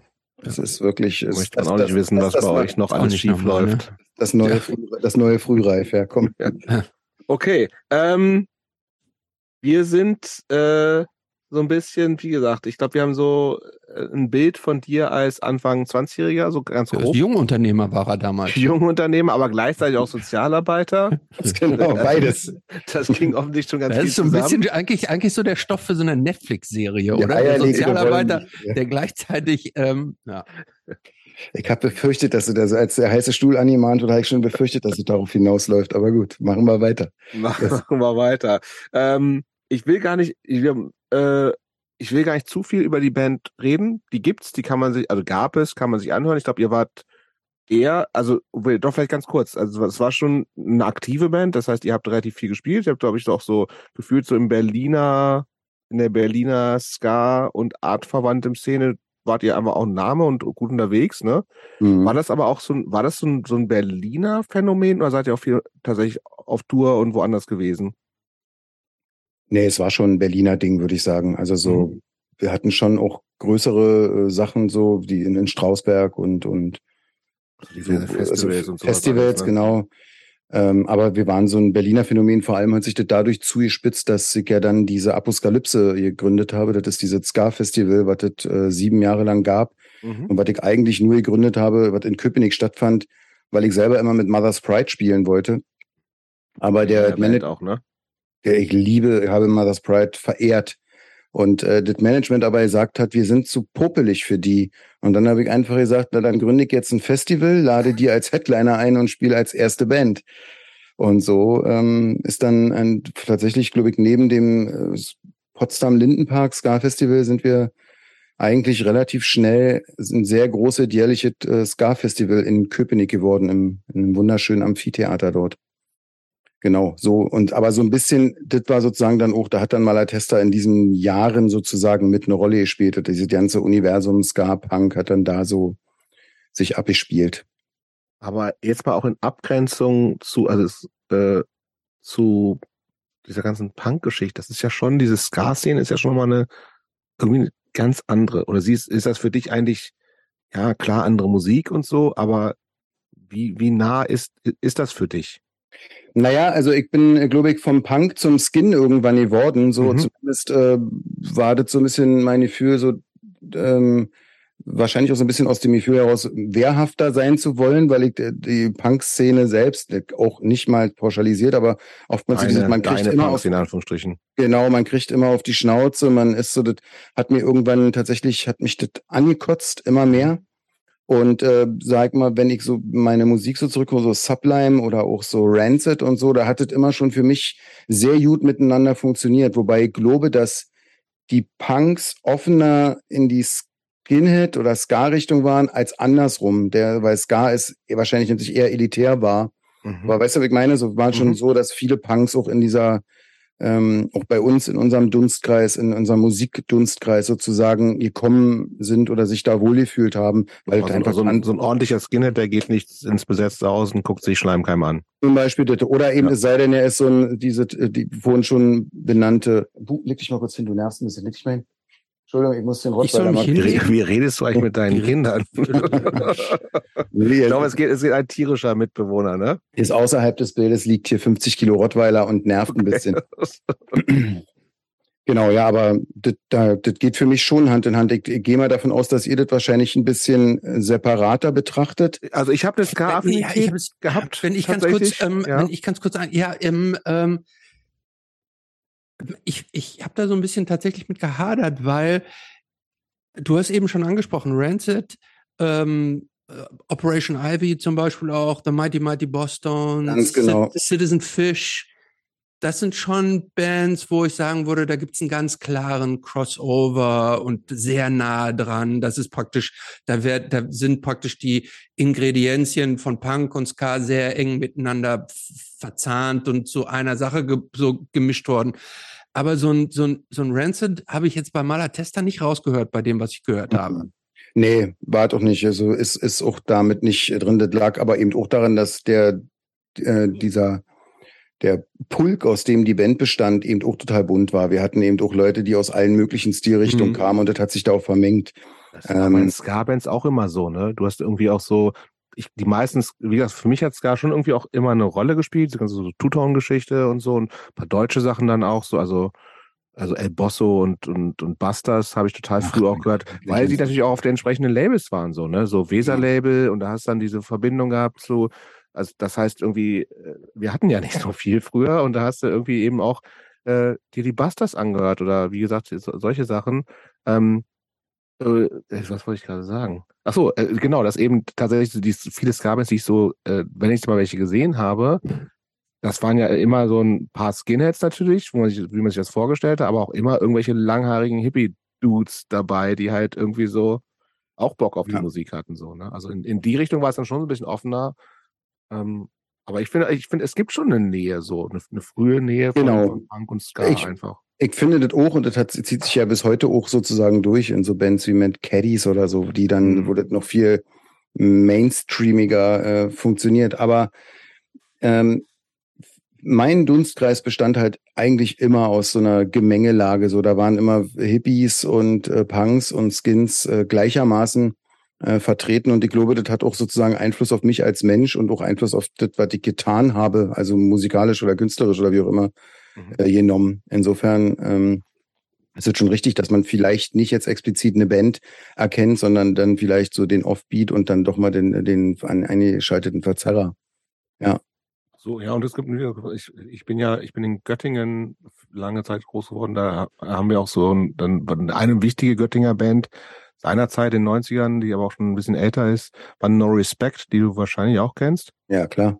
So, und das, die haben halt, das war früher eine einfache, reine Punkband, die ja irgendwann aber auch dieses Offbeat-Zeug entdeckt haben und dann einfach auch, also immer noch so anarchisch, anarchistisch unterwegs war, ähm, aber halt dann eigentlich eher so seichten Ska gemacht haben am Ende. So, aber ja. total gute Typen, die einfach alle, oder die Kern der Band einfach, einfach Punks waren früher so. Ja, die haben eigentlich also, auch so Anzüge angehabt und sowas? Ja, auch tatsächlich, ja. Wir hatten auch teilweise Anzüge an, aber ähm, wir haben uns da nie sozusagen als äh, homogenes, äh, homogenes Konstrukt wahrgenommen. Wie gesagt, zum Beispiel ein Keyboarder, der war eigentlich, kam aus der Klassik. Äh, unser Solo-Gitarrist ist jemand, der eigentlich so ähm, ja, Jazz, äh, Reggae, sowas gemacht hat und so hat sich das so, so hat sich das so ein bisschen. Im Prinzip waren wir ja nur Leute, die bei mir gesessen und die bufft haben, bis als ich damals die Gitarre gefunden habe. Und dann haben wir irgendwie gesagt, wir machen was, dadurch, dass ich die Songs geschrieben habe und eigentlich nur drei Griffe konnte und die, äh, den aber ein ganz gutes Rhythmusgefühl hatte. Und dies war das dann so, dass sich alle anderen einfach so rumgepflockt haben, wir hatten eigentlich am Anfang vier Gitarren und dann hat halt einer davon äh, dann den Bass genommen und der andere ist ausgestiegen, so dass das irgendwie sich so ersetzt hat. Ist der Klassiker eigentlich von dir ja. immer gewesen? Okay. Ja, ja. Wie ich schon sagte, im Prinzip war das so, und das ist mir auch erst rückblickend so richtig klar geworden, immer so der Versuch, sozusagen mein, mein Fable für ähm, komprimierte Aussagen in irgendeiner Form noch zu verpacken oder noch schöner zu machen oder ja, zu verstärken ich würde jetzt gerne mal einen Sprung machen. Zu dem, wir haben im Vorfeld gesagt, du hast ab crazy viele Jobs gehabt und so, ne, alles Mögliche. Ähm, auch, du hast auch schon gesagt, irgendwie, dass so Kampfsport äh, bei dir irgendwie immer eine Rolle gespielt hat. Also wie gesagt, für die, die dich jetzt ja nicht sehen, bist immer noch ein relativ stabiler Typ. Ich glaube, du warst, hast noch mal ein bisschen mehr Oberarm gehabt als jetzt wahrscheinlich, oder? Ja, ja. Ich glaube, du bist schon als äh, in die Mitteltasche, es ist schön in die Bauchtasche gesagt. Hier so. Genau. Aber du bist eine Zeit lang schon sehr als einfach so ein sehr massiver, wie hast du das so ein bisschen in Skinhead-Optik auch so reingerutscht und so, ne? Äh, aber ich jetzt bist du Kinderbuchautor. Und das ist so das, wofür dich, glaube ich, dann die meisten Leute kennen. Viele Leute kennen deine Bücher, wie gesagt, oder halt diese Rock'n'Roll-Radio-Geschichte. Ähm, und was wir haben gelesen äh, oder irgendwo gehört in einem Podcast oder wie auch immer, dass du gesagt hast, du hast, du warst ein Vorleser auch immer, also es gab schon Kinder ähm, und irgendwie gesagt, das ist alles, das ist alles Scheiße. Hier, ich will mal was anderes machen und hast dann irgendwie eine Geschichte geschrieben für eins deiner Kinder und dann gesagt irgendwie so, okay, das ist eigentlich wäre es doch gut, wenn es das geben würde. Kannst du uns nochmal so ein bisschen in diese Anfänge führen, das ist jetzt auch gar nicht so lange ja her. Du warst ja irgendwie jetzt nicht so ein Typ, der es mit Anfang 20 gemacht hat, sondern bist ja so ein mhm. Bäreinsteiger, ne? Also im Prinzip, ähm, im Prinzip ist es so, dass ich sagen kann, ähm, also ich habe einen äh, 13-jährigen, fast 14-jährigen und einen 5-jährigen Sohn. Mit meinem 13-jährigen Sohn, als der zwei war, also vor 10, 11 Jahren, äh, habe ich ähm, quasi in einem sehr, sehr äh, schrecklichen Punkt in meinem Leben ähm, festgestellt, als ich ihm vorgelesen habe, abends im Bett, ähm, das Vatikan. Und zwar habe ich gesagt, wenn es nur Scheiße gibt oder ihr führt ganz viel Mist gibt, dann muss ich es eben selber machen. So ein bisschen wie damals mit, ich würde gern mit, äh, mit äh, Mother's Pride spielen aber das ging nicht, also habe ich ein Festival gemacht. Habe ich irgendwie gesagt, ich muss damit anfangen. Mhm. Die Idee war, dass ähm, wir haben Kinder verloren 2006, meine Frau und ich. Und ich wusste, ich muss meinem Sohn, meinem großen Sohn irgendwann erklären, dass er Brüder hat. Mhm. Und fand nichts zu dem Thema, was ich irgendwie adäquat ähm, vorlesen konnte oder okay, wollte. Entschuldigung, da muss ich mal ganz kurz unterbrechen. Ihr habt lebendige Kinder verloren, die sind euch gestorben, mehrere? Genau. Die hatten äh, eineige Zwillinge 2006. Ähm, die hatten ein fetofetale Transfusionssyndrom. Das heißt, die wurden über denselben Mutterkuchen versorgt, aber waren ungleich verteilt. Und ähm, ja, wir haben eine Notsektion machen müssen und äh, eigentlich sollten so BD gerettet werden. Und dann haben die eine Streptokokkeninfektion auf der Neugeborenen-Station bekommen und sind äh, quasi im Inkubator gestorben. Also nach wenigen und, Stunden, Tagen. Nee, nach, nach äh, zwei Tagen und nach 14 Tagen, genau musste dann sozusagen abgestellt werden. Und sozusagen, das war natürlich ein total harter Einschnitt für uns als Paar, für meine Frau, für mich als äh, Vater und so. Das haben wir ein paar Jahre gebraucht. Dann ist unser jetziger großer Sohn gekommen und ich habe irgendwie gemerkt, irgendwie wieder in dem Bedürfnis auszudrücken, was ich so als Sprach, äh, wo ich quasi sprachlos mich fühlte. Ähm, wie kann ich das machen? Wie kann ich ihm das irgendwie erzählen? Und die Bücher über den Tod, die es gab, waren entweder total religiös oder pseudo-humoristisch mhm. oder seltsam. Irgendwie fand ich das alles blöd. Und dann habe ich ein Buch geschrieben, über Nacht sozusagen. Ähm, das heißt für immer. Ist mittlerweile in 25 Sprachen übersetzt ja, oder so. Genau. Das ist ein super, mit einer wunderbaren Illustratorin, Katja Germann heißt die. Und hab das so total unbedarft an den Verlag, von dem ich dachte, das ist der beste. Das war nämlich der, wo der Gryffalo und mhm. Heluda mhm. von Axel Scheffler und Julia Donaldson, das waren so die, die Lieblingsbücher für meinen Kleinen, die fand ich nämlich toll. Hab die da hingeschickt an info at Belz und Gelberg hieß der Verlag und hab eine halbe Stunde später am Morgen irgendwie von Barbara Gelberg einen Anruf bekommen, die sagt, wir nehmen das Buch. Und ich dachte, das ist ja geil. Aber was heißt denn was heißt ein Buch? Also es ist dann so, wie lang ist das? Also Anderthalb A4 Seiten waren das so. Okay, so relativ ein, kurz, ne? Ist ein Bilderbuch sozusagen, so A4-Format mhm. mit vielleicht so umgerechnet anderthalb A4 Seiten Text. Okay. Es geht um einen kleinen Jungen, der seinen Vater verloren hat und der sich selbst als Zurückgebliebenen bezeichnet. Mhm. Aber eben nicht als zurückgeblieben im Sinne von geistig, sondern als jemand, der eben ja, überlebt hat. Und mhm. für so da, unter der Betrachtungsweise aus der Sicht dieses Kindes fand ich das äh, irgendwie wichtig und richtig so zu schreiben. Und das hat funktioniert. Und so habe ich, will ich jetzt rückblickend, kann ich äh, feststellen, mit meinem großen Sohn habe ich kapiert, was ich kann. Also habe mich endlich getraut, äh, sozusagen äh, auch wirklich den Mut aufzubringen, zu dem zu stehen, auf was ich Bock hatte, so, weil ich immer so ein bisschen dachte, ah, oh, na ja, und mache ich das, will ich das. Und was mit meinem hast du denn sonst zu dem Zeitpunkt gemacht, um Geld zu verdienen? Da war ich ähm, Sozialarbeiter gerade. Okay.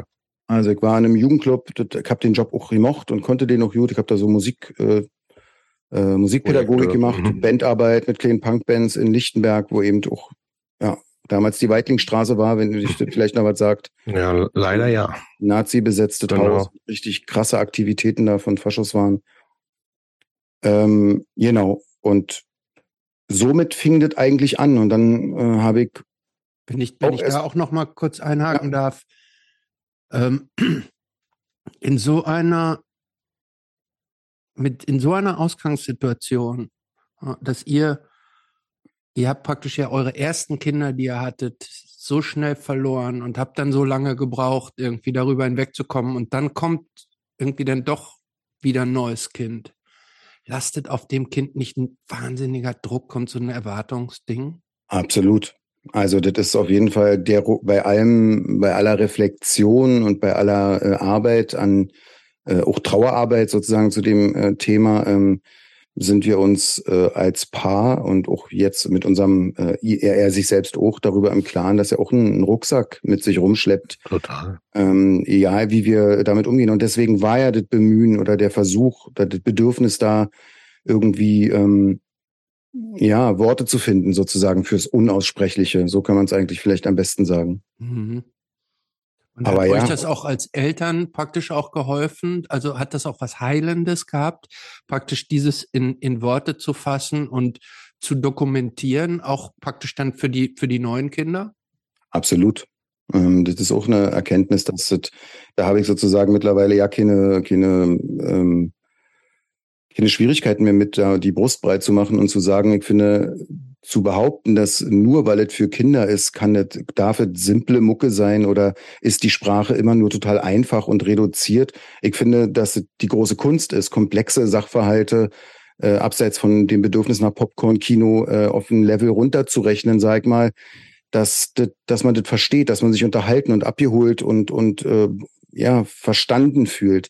Es gibt die klügsten Leute, die nicht in der Lage sind, äh, ihren Studenten äh, komplizierte Sachverhalte zu erklären. Ich fand das immer, ich selbst habe äh, über Jahre kapiert, dass ich die Logo-Nachrichten spannender oder unterhaltsamer oder aufklärender finde oder dass mir ähm, Peter Lustig bei, bei Löwenzahn Dinge erklären kann oder bei der Sendung mit der Maus, wie man den Bleistift eigentlich herstellt, dass ich sozusagen in, in kompliziert nicht verstanden habe. Also insofern, mhm.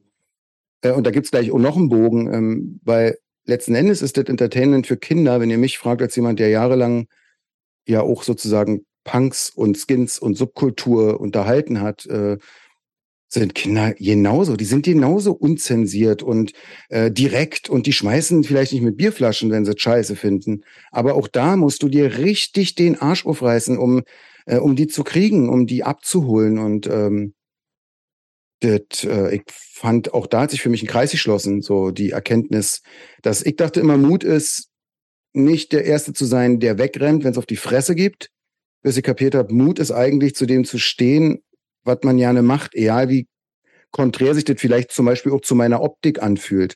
Mhm. Aber ähm, äh, ich finde das, also jetzt sozusagen, ich man kann so überzeugt sagen, ich liebe das, was ich tue und ich liebe die Zielgruppe äh, und die, diese Art dafür zu schreiben, und ich muss jetzt nicht immer Bücher über den Tod schreiben, bin ich auch ganz froh, dass ich nicht, nicht darauf habe festlegen lassen, sondern dass ich eben auch Furzi-Pups und Rotzenroll Radio und so mache, da Freiheiten mir erarbeitet habe. Aber grundsätzlich ähm, bleibt es für mich total gleich. Kinder sind die größten Anarchos und äh, zum Glück nicht alle gleich und ein Haufen von Individualisten, die, ähm, die Bock haben, äh, da abgeholt zu werden, wo sie, wo sie sind und mich hinzusetzen und eine Wasserglaslesung zu machen, wo ich dann nach anderthalb Stunden mal hochgucke und da monoton vor mich hin eier, das ist einfach falsch. Funktioniert mit Kindern auch nicht. Nein, natürlich nicht. Ja, zum Glück. Ja, zum Glück. Und das finde ich mhm. Was hast du denn damals so als, als Lücke empfunden in der existierenden Kinderbuchlandschaft? Also kannst du das sagen, dass du gesagt hast, äh, zu diesem Sterben haben wir gerade schon verstanden, da, das hat dir gefehlt das, das, das richtige Werk und das hast du dann geschaffen. Was gab es denn noch, wo du gesagt hast, irgendwie, dass das, das Thema ist mir nicht richtig, wird mir nicht richtig behandelt, ist nicht richtig abgedeckt oder die und die Konstellation gefallen mir so nicht, ich will das anders machen. Was, was waren da so die Lücken, die du entdeckt hast? Kannst dir, das ist eigentlich, das ist vielleicht, jeder Dramaturge weiß, hier schließt sich gerade ein Kreis. Das ist vielleicht der Bogen, warum ihr mich in diesen Podcast eingeladen habt, weil mir hat der Punkrock gefehlt. Mir hat in der Kinderbuchbranche, die in diesem im Land der Dichter und Denker, wo es tausende äh, Werke gibt, hat mir in der Kinderbuchbranche explizit, ohne dass ich die damals überhaupt nur ansatzweise überblickt habe, hat mir der Punkrock gefehlt, weil schon Aber inwiefern? Also, äh, Was also heißt das denn überhaupt? ja, was heißt das denn? Naja, das heißt, dass man, wenn man sich viele Bücher, die es gab und auch die es gibt, anguckt, ist es total piefig. Es ist total glitzerig, rosarot. Es ist ganz doll in kleine Zie Da ist eben nicht mehr eine, die Anarchie einer Pippi Langstrumpf Mhm. oder diese, diese, diese, dürfte man heute nicht mehr so machen, dass der Vater Michel verprügelt bei Michel von Lönneberger.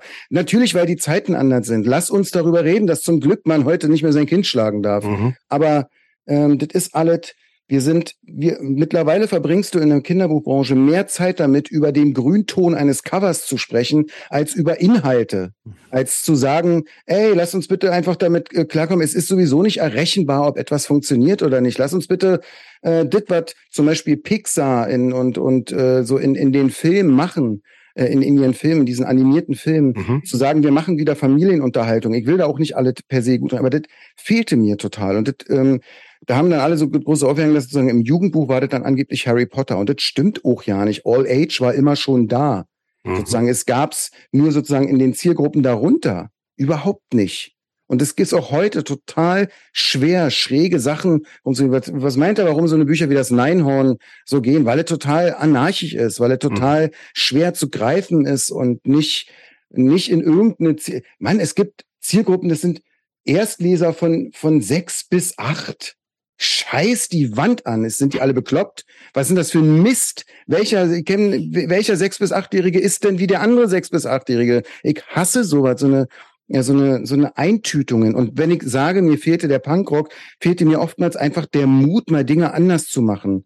Mal ein bisschen, ein bisschen wilder zu sein, ein bisschen, äh, ein bisschen, bisschen verrückter. Zum Beispiel ist das mit, auch mit meinem Draufblick jetzt auf die, auf den deutschen Markt hier auf, in Dänemark, gibt's Leute wie Halfdan Rasmussen, die haben in den 70er Jahren äh, Bücher gemacht, wo nackte Frauen vorne, Bilderbücher, wo nackte Frauen vorne drauf sind. Oder die, die Engländer hier, Leute wie von der, äh, David Williams hier von den, von Little Britain, der so Gangster-Oma und so Sachen macht. Oder diese ganzen schrägen Dinge, die hier, die in Deutschland einfach nicht funktionieren, weil die Entscheider oftmals sagen, dass das nicht marktkompatibel ist. Das funktioniert nicht. Diesen Bedarf gibt es nicht. Aber mir wurde zum Beispiel auch als Ossi gesagt, dass Dinge, mit denen ich als Kind sozialisiert wurde, Bücher, Filme, die gibt, die, die haben jetzt in, in, in, in der BRD die, es interessiert nicht, weil es waren nur 17 Millionen Leute, die damit äh, groß geworden sind. Äh, das, das hat keinen Markt, das gibt keinen Absatz.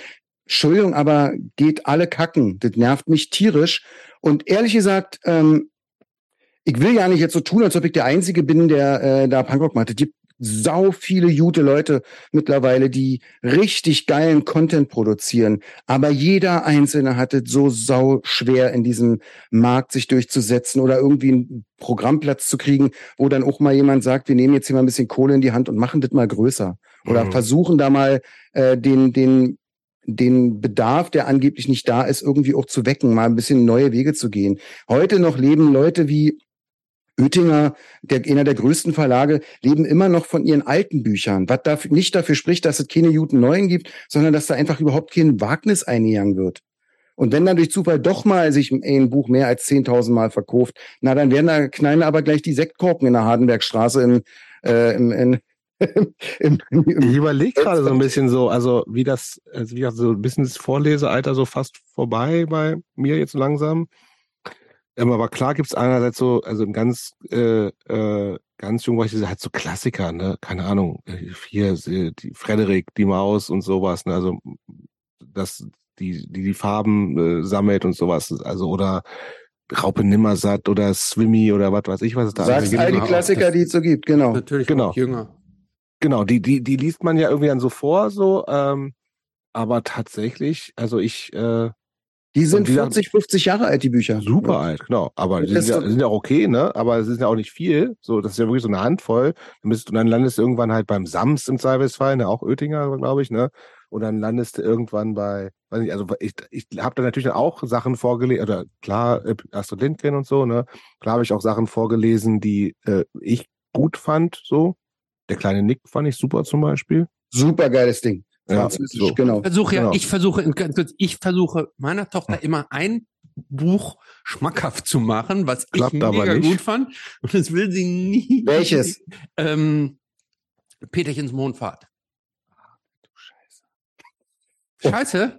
Ich finde, finde ich mega gut. Ja, es ist ein, das ist, ein, das ist der Inbegriff eines Klassikers und das ist total gut. Aber guckt mal, versucht mal mit euren Kindern, deine Tochter ist sechs, versucht mal zum, pardon, versucht mal Michel aus Lönneberger zu gucken. Oder die Kinder von Robert. ja, ja. Ey, das könnt geht. ihr euch, das könnt ihr unseren Kindern, den können man den Kleinen nicht mehr zeigen. Es funktioniert einfach nicht mehr. Die, das, die, das hat sich zu viel verändert. Die, die Virtual Natives haben einen ganz anderen Input. Ja, ja, das Und- stimmt schon. ich finde, dass ich auch viel von dem nicht mehr. Für mich ist genauso eine Literatur, die du sagst, Christopher, ist für mich wie der Rodelberg, den man als Kind total krass fand und dann geht man als Erwachsener hin und dann ist die Todesbahn, die man sich als Zehnjähriger nicht runtergetraut hat, ist einfach so ein seichtes Gefälle. So Das kann 15 sein, aber Meter lang.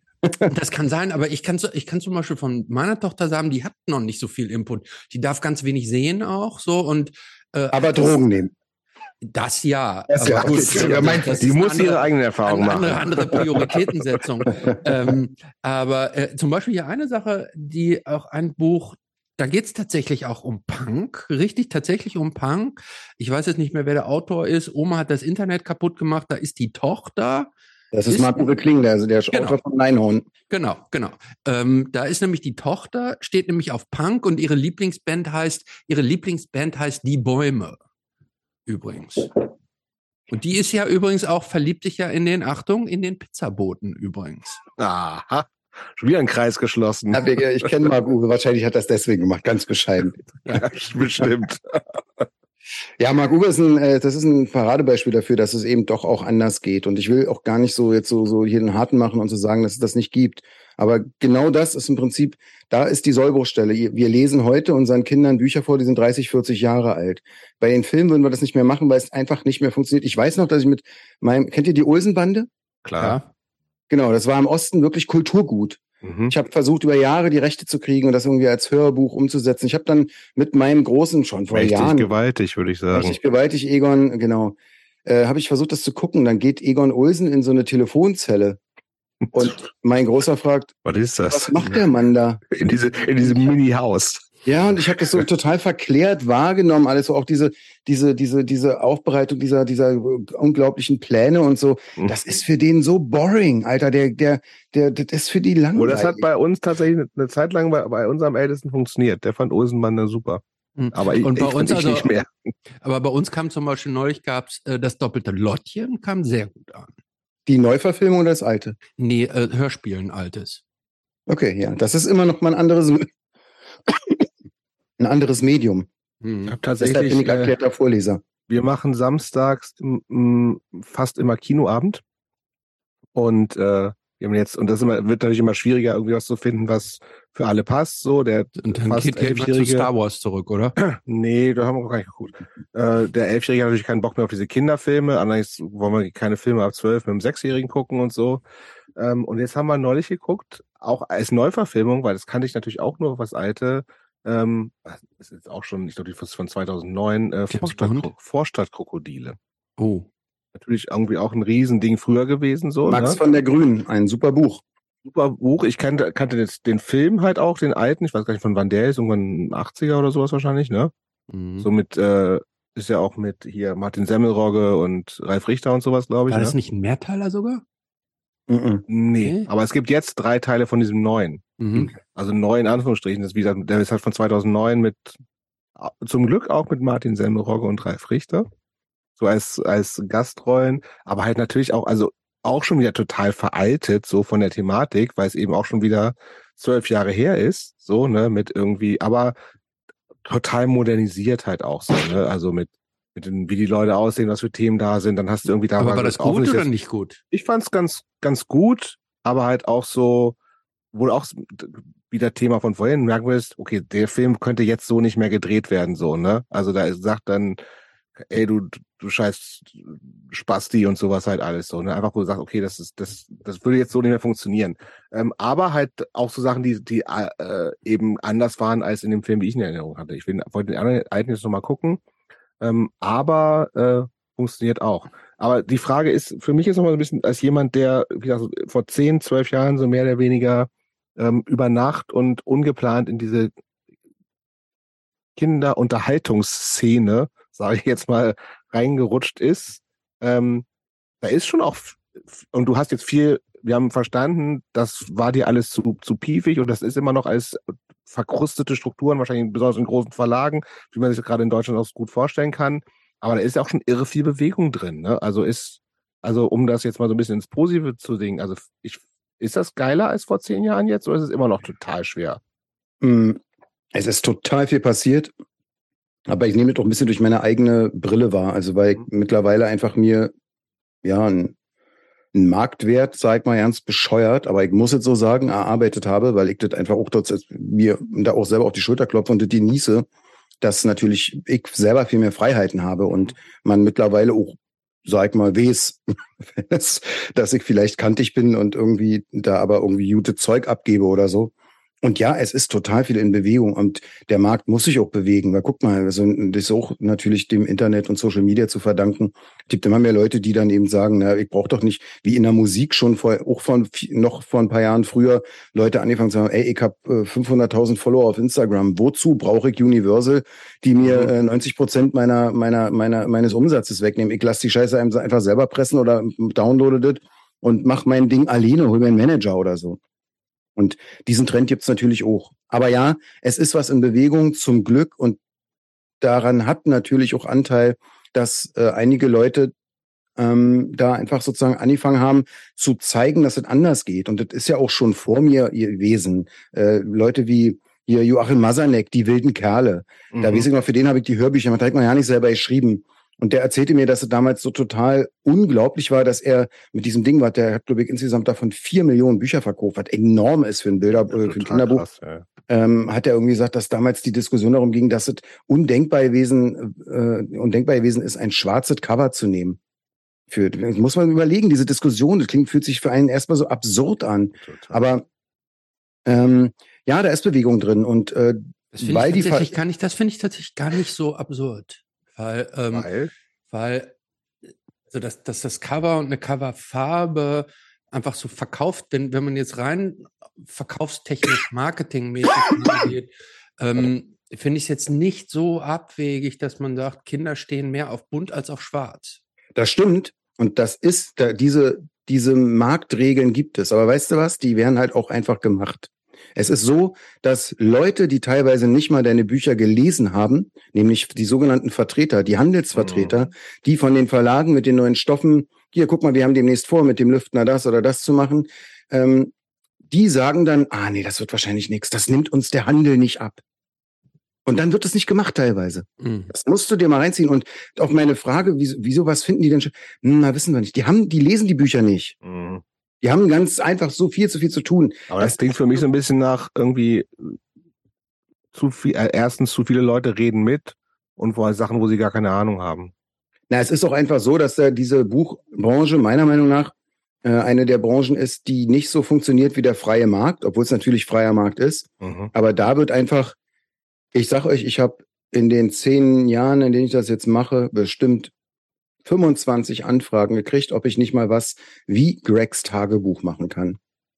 Und also 25 allein, also 25 also, verschiedene Verlage. Also für die, die das nicht kennen, das sind so Comic-Romane, so. Da ist, das sind ist die Text drin. erfolgreichste Kinderbuch. Ja. Alle, die Kinder haben, kennen das zwangsläufig ganz genau. irgendwann. So. Ich finde das richtig ich finde das richtig schrecklich tatsächlich. Ich kann das, Die Filme, der erste, eine Film ist ganz witzig, finde ich. Ich kann, ich kann es tatsächlich nicht nachvollziehen. Ich kann es auch nicht nachvollziehen, aber das ist auch, das ist ja, was ich vorhin meinte, das, da steckt man ja auch immer nicht drin. Und auch da wird es Leute gegeben haben, äh, ich, ich würde gerne mal ein Buch über die schreiben, die die äh, Titel, die dann was geworden sind, abgelehnt haben. Mhm. Ich wusste das in einem Verlag, der die Asche meiner Mutter oder auch Harry Potter mal abgelehnt haben. Und dann würde ich da, das, die gibt es nämlich auch zuhauf. Diese Geschichten ja, kommen nur nicht so raus, wie wenn man aber wo funktioniert es denn so, dass man sagt, oh, das funktioniert, dann machen wir jetzt auch mal was, weil wenn wir nur 20 Prozent davon verkaufen, dann, ja. ähm, dann geht das auch. Und ich habe mir gesagt, Gut, das gibt aber ja überall. Das gibt bei der Musik ja auch. Genau, ne? ja, da, ja. da gibt es ja auch, dass du sagst, mach mal, kannst nicht mal was machen, was mal so klingt. Helene Fischer oder so. Ja, Ich- oder find's zum Kotzen. Oder im Film gibt es natürlich auch, dass irgendwie, wenn, gerade wenn es so, sch- der Markt so schwer ist, dass man versucht, wenn man das als Business betreibt, dass man versucht, diejenigen Trends nachzumachen, um da dann möglicherweise auch mit was abzugreifen, finde ich jetzt nicht so abwegig, ne? Ich Nee, würde gerne nur Ja. ganz kurz den Blick so ein bisschen, also du hast schon gesagt, es ist viel Bewegung drin. Es gibt eben jetzt viel mehr so Bücher, die nicht ganz so mainstreamig sind oder gar nicht mainstreamig sind, so wie deine und gibt es ja noch zum Glück auch noch viele andere Autorinnen und Autoren. Ähm, jetzt ist das natürlich in einer Linie, und da haben wir jetzt viel drauf von so einer Business-Seite drauf geguckt, ne? Also sozusagen, äh, das muss sich natürlich auch verkaufen und äh, das, das muss auch den, den, den Kindern auch irgendwie auch Spaß machen, weil es ja eben auch Unterhaltung ist und Erwachsenen vielleicht auch. Ähm, aber gleichzeitig ist ja auch das, was dir gefehlt hat, ähm, so ein bisschen so, um das jetzt mal so ganz platt zu sagen, so Diversität oder bestimmte Themen haben nicht stattgefunden oder sowas, ne? Ja. Und wenn wir jetzt davon ausgehen, Inhalte, die dir in früher Kindheit auch so vermittelt werden, werden ja deine Realität, deine Normalität, dass du eben sagst, ne, es muss eben nicht nur Mutter, Vater, Kind geben und die Mutter ist zu Hause und der Vater ist, geht in die Fabrik und was weiß ich so, sondern es gibt eben sehr viele Lebensrealitäten. Dann müsste das doch eigentlich im besten Fall heißen, und das ist die Frage auch so ein bisschen, ob du, ob, ob du so denkst und ob das so ein bisschen auch so eine, so eine große Vision von dir ist, dass je diverser und bunter und auch die Realitäten widerspiegelnder Kinderbücher sind, desto cooler müssten doch eigentlich die Kinder werden, die damit konfrontiert werden, weil sie eben nicht in so einer piefigen Szene groß werden. Ist das so? Und ist das das, wo du darauf hinarbeitest? Also diesen großen Masterplan äh, hatte ich ehrlich gesagt nie. Das Einzige, was meine Intention war, war ähm, etwas zu machen, was, ich was mir selbst gefehlt hat. Das war sozusagen so ein bisschen der Anreiz, der primäre. Und dann natürlich als Vater etwas auch für meine Kinder zu, zu produzieren sozusagen. Aber ich merke das jetzt mittlerweile nach zehn Jahren, dass ich eben teilweise Kinder begleitet habe auf dem Ja, Weg klar. vom Fünfjährigen zum 15-Jährigen. Für die bin ich jetzt mittlerweile uncool, aber die sind dann eben mit Rotzenroll Radio oder mit den Milchpiraten oder so groß geworden. Und ganz ehrlich, ähm, das macht mich wirklich glücklich. Und das ist das, worüber ich ganz einfach sagen kann, ähm, vielleicht hatte ich mal irgendwann gedacht, ich müsse irgendwie ganz krasse Lyrik schreiben und ein, äh, oder oder ganz krasse Kriminalromane so, äh, aber das, äh, das, da möchte ich nie wieder eintauschen. Ich habe da total Bock drauf, weil letzten Endes habe ich da dann irgendwie so meinen Fußabdruck mit drin gesetzt. Und da bin ich dann wieder auch ein bisschen, ich war damals traurig, nicht mehr Sozialarbeiter zu sein, weil ich den Job an sich, die Arbeit mit den Kids oder den Familien sehr mocht habe. Ich konnte nur die Struktur nicht aushalten. Und jetzt mache ich das eben auf meine Art und Weise. Und deshalb will ich trotzdem nicht irgendetwas machen, ähm, etwas wie Gregs Tagebuch, sondern ich will was machen, von dem ich selber, ohne zu wissen, ob es sich verkauft, ähm, einfach sage, das hätte ich gern. Das hätte ich gerne gehabt, das würde ich gerne selber vorlesen oder das ähm, hätte ich gerne irgendwie, das hätte ich selbst gerne als Kind gehabt. Punkt. Aber, aber jetzt nochmal die Frage, vielleicht nochmal ein bisschen mehr auf den Punkt gebracht, was Jobs gerade sagte. Ähm, wenn du was, dir was Neues ausdenkst, ähm, gehst du schon auch so daran, dass du sagst, ich jetzt in dieser Konstellation an Kindern, Eltern, was auch immer, die du dir dann so zusammen kreierst.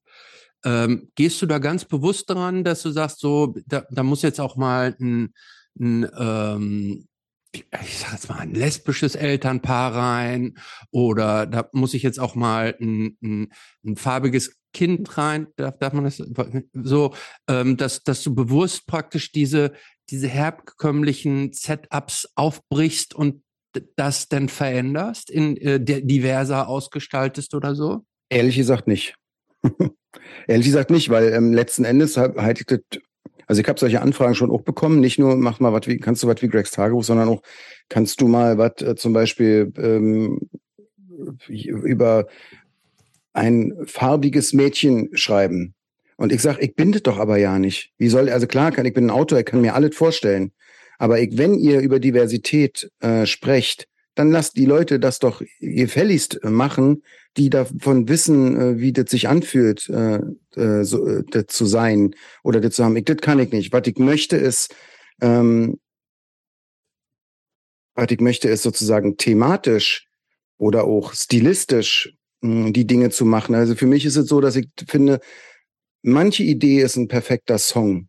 Da ist es total geil, wenn es Musik dazu gibt. Manche Idee ist ein total gutes Bilderbuch. Das lässt sich so oder so äh, verknappt auf 24 Doppelseiten mit total geilen Illus total schön erzählen. Und manche Idee muss aber auf 400 Seiten ähm, in einem Jugendroman erzählt werden. Weißt du? Mhm. Da mhm. ist es weniger so, dass ich sage, oh, ich gucke jetzt ganz explizit, was glaube ich, was es braucht.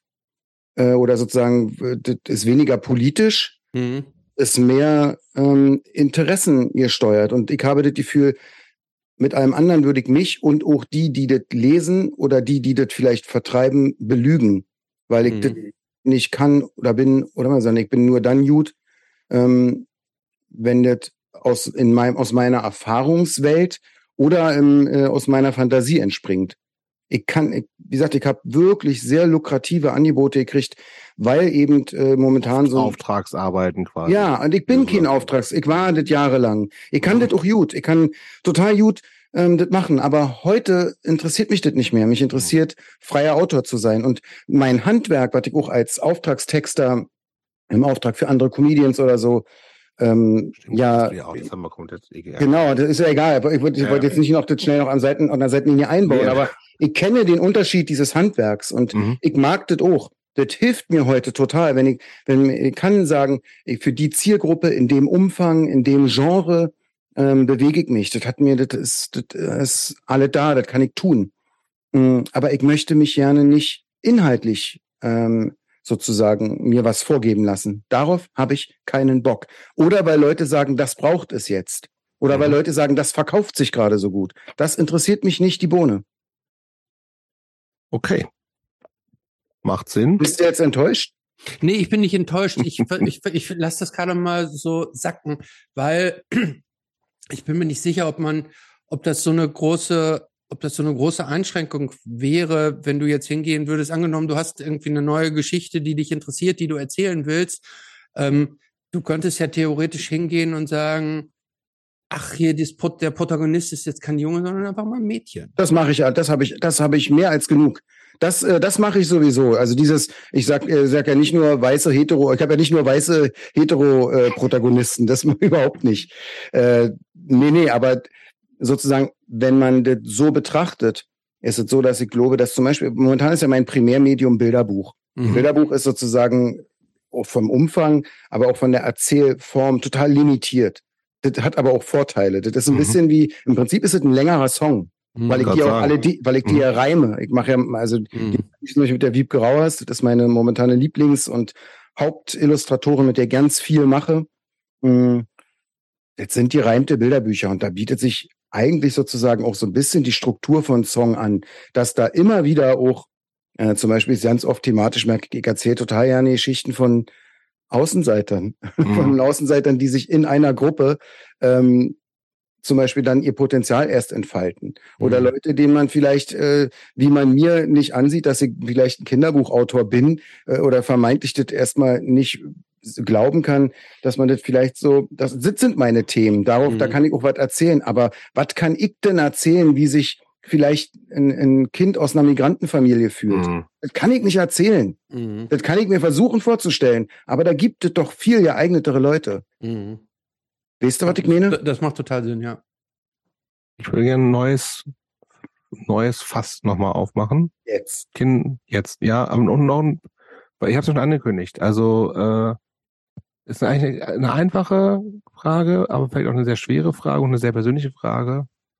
Und du kannst natürlich so persönlich und so äh, allgemein darauf antworten, wie es dir gefällt. Glaubst du, du bist ein guter Vater, Kai? Ui. Ähm, ich finde die ja nicht so sehr persönlich, ich finde die sehr schwer zu beantworten. Ähm, also ich glaube, dass ich ein, also das Vater zu sein, äh, und das klingt jetzt hoffentlich nicht pathetisch, ist für mich die Rolle, die Rolle meines Lebens. Und mit Rolle meine ich nicht die Schauspielrolle, mhm. sondern das hat mir in mehrfacher Hinsicht äh, meinen Arsch gerettet. Und zwar deshalb, weil ich kapiert habe, auch schon damals, als unsere ersten Kinder gestorben sind, dass ähm, ich kann ähm, so gut sein wollen für jemand anderen, ähm, wie ich will. Wenn ich nicht auf mich selber achte, kann ich nicht für den da sein, für den ich gerne da sein will. Und Ditte wiederum hat bei mir ausgelöst, mein ganzes Leben zu überdenken und zu hinterfragen. Ich habe niemanden, wie meine beiden Söhne, liebe ich so bedingungslos, die können alle mit mir. Niemand dürfte so zu mir sein, könnte mich so behandeln und so. Insofern ist es total gut. Diese Rolle hat mein Leben nachhaltig verändert. Ich bin deshalb nicht immer gut, weil mir im Prozess das anzustreben, zu merken, dass ich für mich selber ach, auf mich selber achten muss, um äh, für meine Kinder da sein zu können, äh, immer noch bin. Ich steck da einfach noch mittendrin. Das große Glück ist, dass meine Kinder so weit auseinander sind und ich kapiere, mh, hm, die Dinger, zum Beispiel ist eine der Entscheidungen hierher zu kommen, der Tatsache geschuldet, dass ich gesagt habe, ich möchte nie wieder so viel Zeit ähm, verpassen, die ich mit meinem Großen nicht hatte. Mhm. Ähm, deshalb möcht, möchte ich hier, ich möchte nicht mehr touren, ich will nicht mehr auf Lesereisen und 100.000 Konzerte machen im Jahr. Ich möchte zu Hause sein, ich möchte ihn aufwachsen sehen, ich will das inhalieren. Und das ist auch so ein Ding, wie jetzt, mein, meinem Großen war es so, der hat mir beigebracht, was ich kann. Mit dem habe ich angefangen zu schreiben, weil ich ihm etwas geben wollte, wo ich, äh, ja, wo ich eben dachte, das gibt's nicht, wo ich sozusagen mit meiner Sprache und mein Kleiner hat mir gezeigt, wie ich leben möchte. Und insofern glaube ich, dass ich ein guter Papa bin mit Abstrichen, weil ich manchmal eben einfach auch der Typ bin, der nicht aus seiner Haut kann. Ganz simpel, ja. Aber die, das, ich, ich, da muss ich jetzt auch tatsächlich nochmal einhaken, weil du jetzt auf die Antwort in zwei Aspekten erklärt hast, was die Kinder eigentlich für dich bedeutet haben. Ähm, was das mit dir gemacht haben. Ähm, aber was bedeutet denn für dich guter Vater zu sein? Ähm, das würde man ja eigentlich, die, also ich hatte Jobs Frage jetzt so verstanden, ähm, für die Kinder und nicht für dich selbst. Naja, ähm, also für mich ist es immer, es ist, ist ja ein Ping-Pong. Also wer kann das schon so von sich sagen? Ich merke einfach, dass ich ganz oft nicht so bin, mit meinen Kindern, wie ich gerne wäre. Ich glaube, meine Punkten denn? Naja, in, zum Beispiel in, in Langmut oder in mhm. Nachsicht mhm. mit, äh, ich, ich nerv mich manchmal, wenn die mich nerven. So. Mhm. Ähm, die steht mir mittlerweile zu und das kann ich mit meinen Großen zumindest auch ganz deutlich kommunizieren. Und ich würde behaupten, beide sagen, ich bin der geilste Papa der Welt. Ähm, also das, das da bin ich mir ziemlich sicher. Aber ich bin auch sehr selbstkritisch, äh, was das angeht. Und ich habe auch ganz oft äh, Hassel, äh, struggle ich irgendwie damit. Ich finde das total schwer, äh, Papa zu sein, weil ja, das so viel von ihm verlangt, wenn mein Großer vor mir steht und sagt, ey, du Idiot, mhm. da würde ich jedem anderen Ding in die Schnauze hauen, wenn der so mit mir redet. Aber dem doch nicht. Geht doch nicht. Aber ja, keine Ahnung. Also die Frage kurz kann ich nicht beantworten. Ich glaube ja, ähm, aber ich würde, ich, ich, mein Perfektionsanspruch, den ich eigentlich ja nicht habe, genüge ich da ganz oft nicht. Da wäre ich gerne viel, würde ich viel mehr gerne manchmal wissen. Manchmal interessiert mich die Scheiße nicht, die da in der Schule ist. Oder manchmal nervt mich mein Kleiner, wenn er die tausendste Mal mich fragt, ähm, äh, was trinken eigentlich Rehe? Und äh, ich aber eigentlich mit meinem Kopf gerade dabei bin, irgendein Buch zu schreiben oder irgendeinen inneren, äh, inneren Monk habe, so, weißt du? Aber gehört denn, gehört denn zum, zum gut, guter Vater sein, gehört das denn dazu, dass man halt immer äh, geduldig ist, dass man immer ein offenes Ohr hat? Ist das, ist das Sag's so mir, ich, weiß ich nicht. Ist das wirklich so gut? Also ist das so, ähm, ist das so, dass dieses, dass Nein. man immer Verständnis hat, dass die, ähm, ist es gut, dass die, dass die Kinder sich nicht an ihren Eltern reiben, sondern ist das gut, dass sie dich so geil finden? Nein, das, ich finde das, ich finde auch nicht wichtig. Oder wäre es für die Kinder nicht vielleicht auch besser, wenn die, wenn die sich mehr mit dir, mit, mit dir an dir reiben müssten? Ja, ganz genau. Ich, mein, damit meine ich auch nicht zu sagen, ich muss jetzt jeden Wunsch erfüllen. Das wäre genauso kokolos wie zu sagen, äh, alles, was mein Großer haben will, äh, ich ihm. Das ist Kokolores, das meine ich nicht. Nee, du hast, äh, die Frage kann ich nicht beantworten, ob das gut ist. Ich merke an mir selber in dieser, in dieser Rolle als jemand, der plötzlich da so eine Typen hat, die er so bedingungslos liebt, dass ich mir da manchmal selbst nicht genüge. So, das ist vielleicht die persönliche Komponente, die Jobs meinte, das, wo man äh, dann sich doch ein bisschen nackig macht. Da merke ich, dass ich mir da manchmal einfach nicht genüge, dass ich gerne manchmal mehr Langmut hätte oder sowas in der Art, weißt du? Hm. Das, ja, also ich kann das nämlich zum, von, von, mir persönlich ja. sagen, und ich beobachte das auch bei anderen Eltern, ähm, also zumindest alle Eltern, die ich kenne, alle haben da natürlich die besten Absichten. Ne? Alle, alle Eltern, die ich so kenne, keinem unterstelle ich, dass da äh, nicht jeder das Beste irgendwie die, die besten Eltern sein wollen. Und trotzdem beobachte ich auch immer wieder, dass ich denke, boah, warum macht ihr das eigentlich jetzt so? Und, ähm, und wo ich so denke, ah, würde ich jetzt nicht machen. Äh, und ähm, der Grund dafür ist ja, dass es äh, dieses Erziehen, Elternsein ist ja, wie du richtig sagst, ein total schwierige Aufgabe, weil man ganz viele Entscheidungen auch treffen muss. Was sage ich, wie sage ich, wie vermittle ich es, wann greife ich wie ein, welche Signale setze ich und so weiter und so. Total komplexe Vorgänge, die, ähm, die nicht so einfach zu beantworten sind und äh, für die es auch keinen einheitlichen Blueprint gibt. Das macht man so, sondern das, das ist, äh, ist total äh, ein, ein total schwieriges Feld.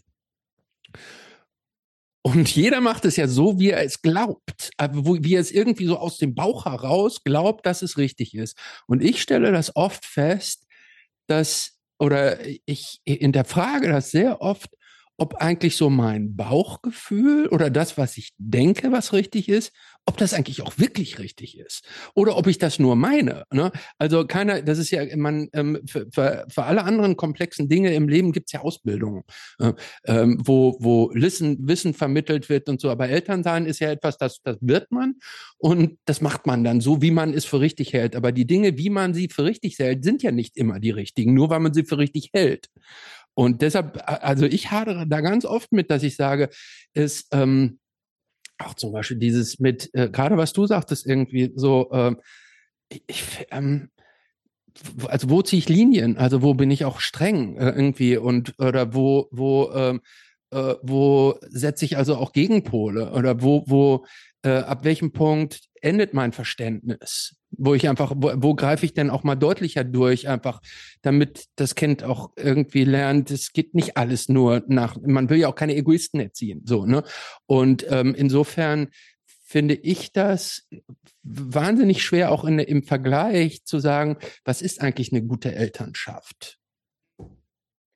Ich glaube, ähm, wenn ich jetzt nochmal drüber nachdenke und dir zugehört habe, für mich ist es auch ein Stück weit deshalb so schwierig, weil ich habe vorhin gesagt, und dass ich nicht so eine richtig geile Kindheit hatte. Ich hatte keinen Vater, an den ich mich, also mit dem hatte ich Kontakt mehr. Das, ähm, das war nicht cool. Das war das ist einfach nicht gut gelaufen.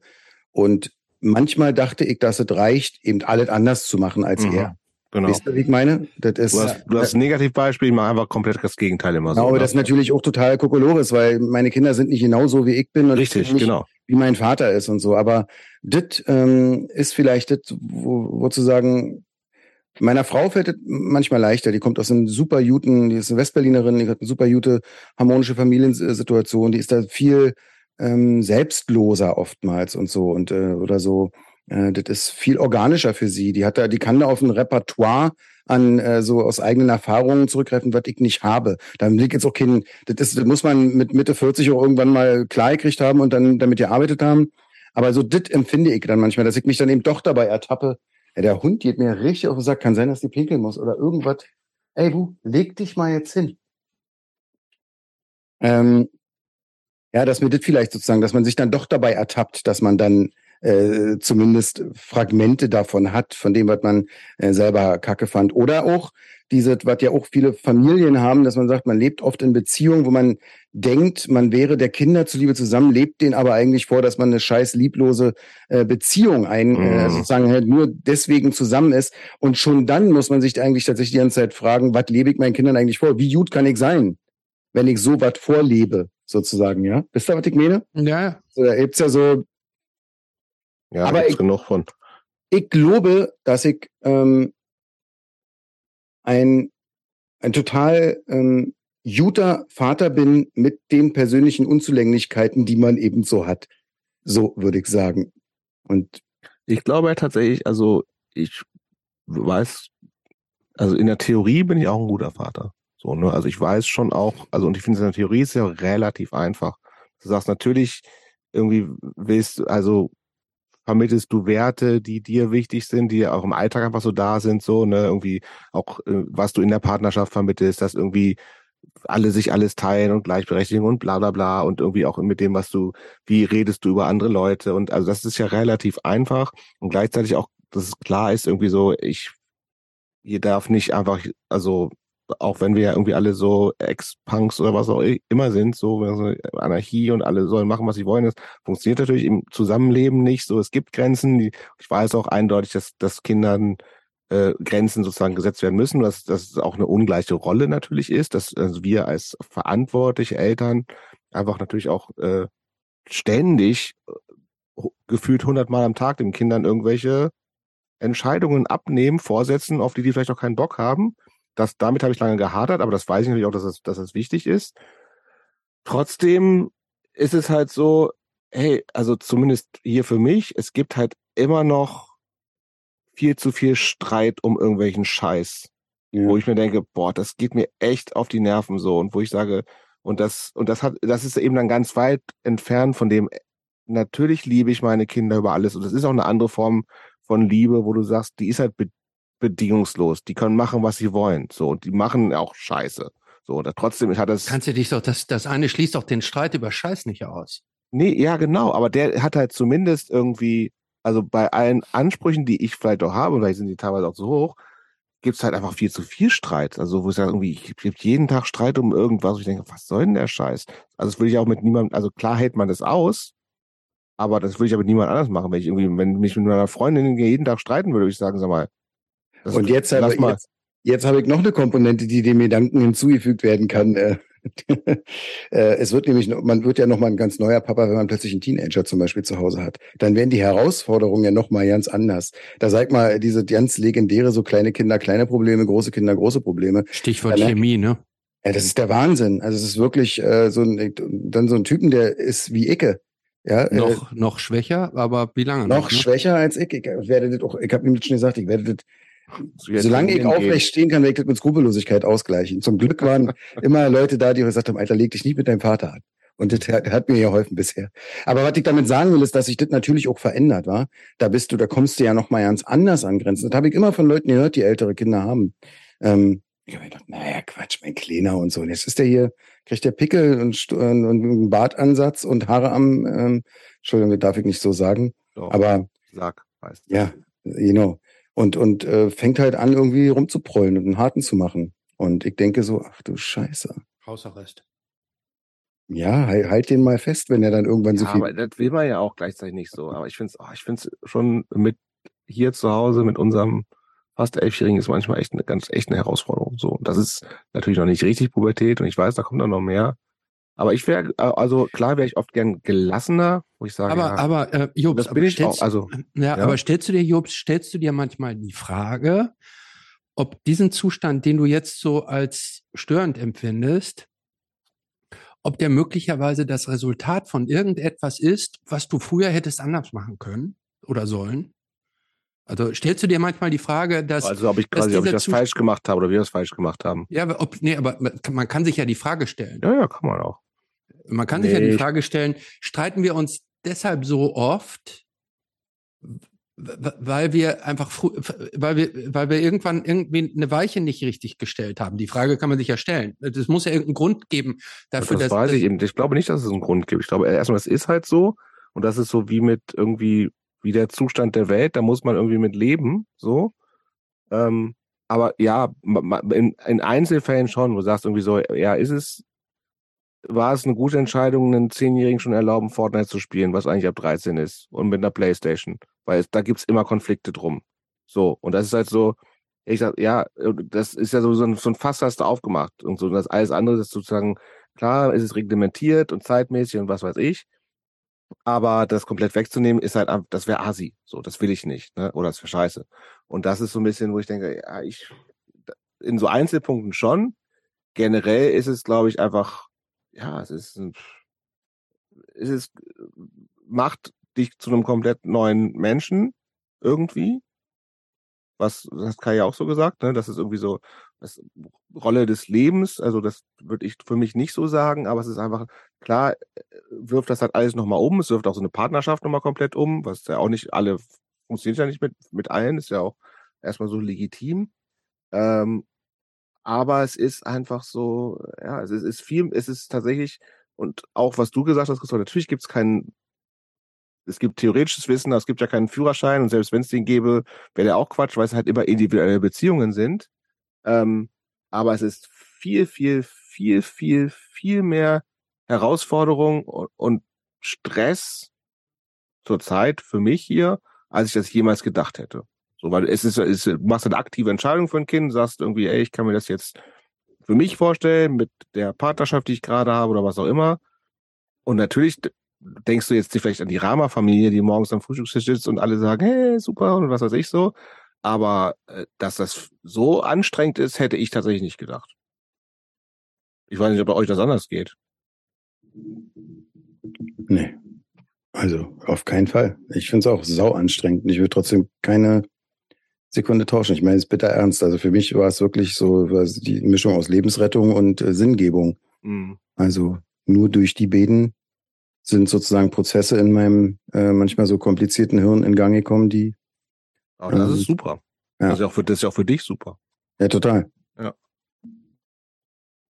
Aber jetzt mit so, was ich mir auch manchmal, und da, da wollten wir eh noch so ein bisschen drüber sprechen, wie gesagt, alle Entscheidungen, die wir ja als Eltern treffen, betreffen eben ja auch die Kinder. So, ne? Also was wir denen für am Anfang für Klamotten anziehen, da, damit gehen sie nach draußen in die Welt, wie die reden, was weiß ich alles so. Und jetzt gibt es so Sachen äh, wie große Themen, was, und das war ja bei euch gerade ein großes Thema, zu entscheiden mit zwei Kindern, die dann da, wenn ihr seid drei Jahre da, also dann so drei und zehn waren oder so, ne? Er war zehn und äh, äh, eins oder ja, eins, okay. okay. Mhm. Äh, das gewohnte, also ein Kind aus seinem gewohnten Umfeld von Freunden und Freundinnen zu entreißen, weil ihr als Eltern entschieden habt, Bornholm ist geiler. A, ist, ist euch, euch, beziehungsweise dir, wir sprechen ja nur mit dir, die Entscheidung leicht gefallen?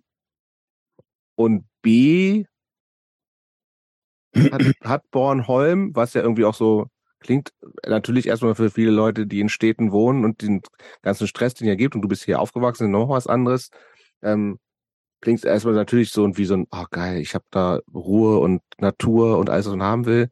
Ist es das für dich? Also zwei ganz andere Fragen. Bleiben wir erstmal bei dieser Entscheidung für ein, sozusagen so eine große Entscheidung zu treffen, die natürlich auch äh, dein Kind betroffen oder deine Kinder betroffen haben. Also die Entscheidung, ähm, es war, gab jetzt keinen übelsten Masterplan, äh, sozusagen, das ist jetzt nicht von langer Hand geplant gewesen, sondern das war ähm, der Wunsch, ein Haus zu haben, war schon relativ lange da. Aber eigentlich haben wir damals in Erst in Köpenick, dann in Berlin, dann um Berlin, dann äh, in der Feldberger Seenlandschaft, dann in Anklam und an der deutschen Ostsee und irgendwann hier gesucht. Mhm. Hier, weil wir 2008 hier geheiratet haben, bevor unser großer Sohn auf die Welt kam, weil wir hier ein paar Freunde haben.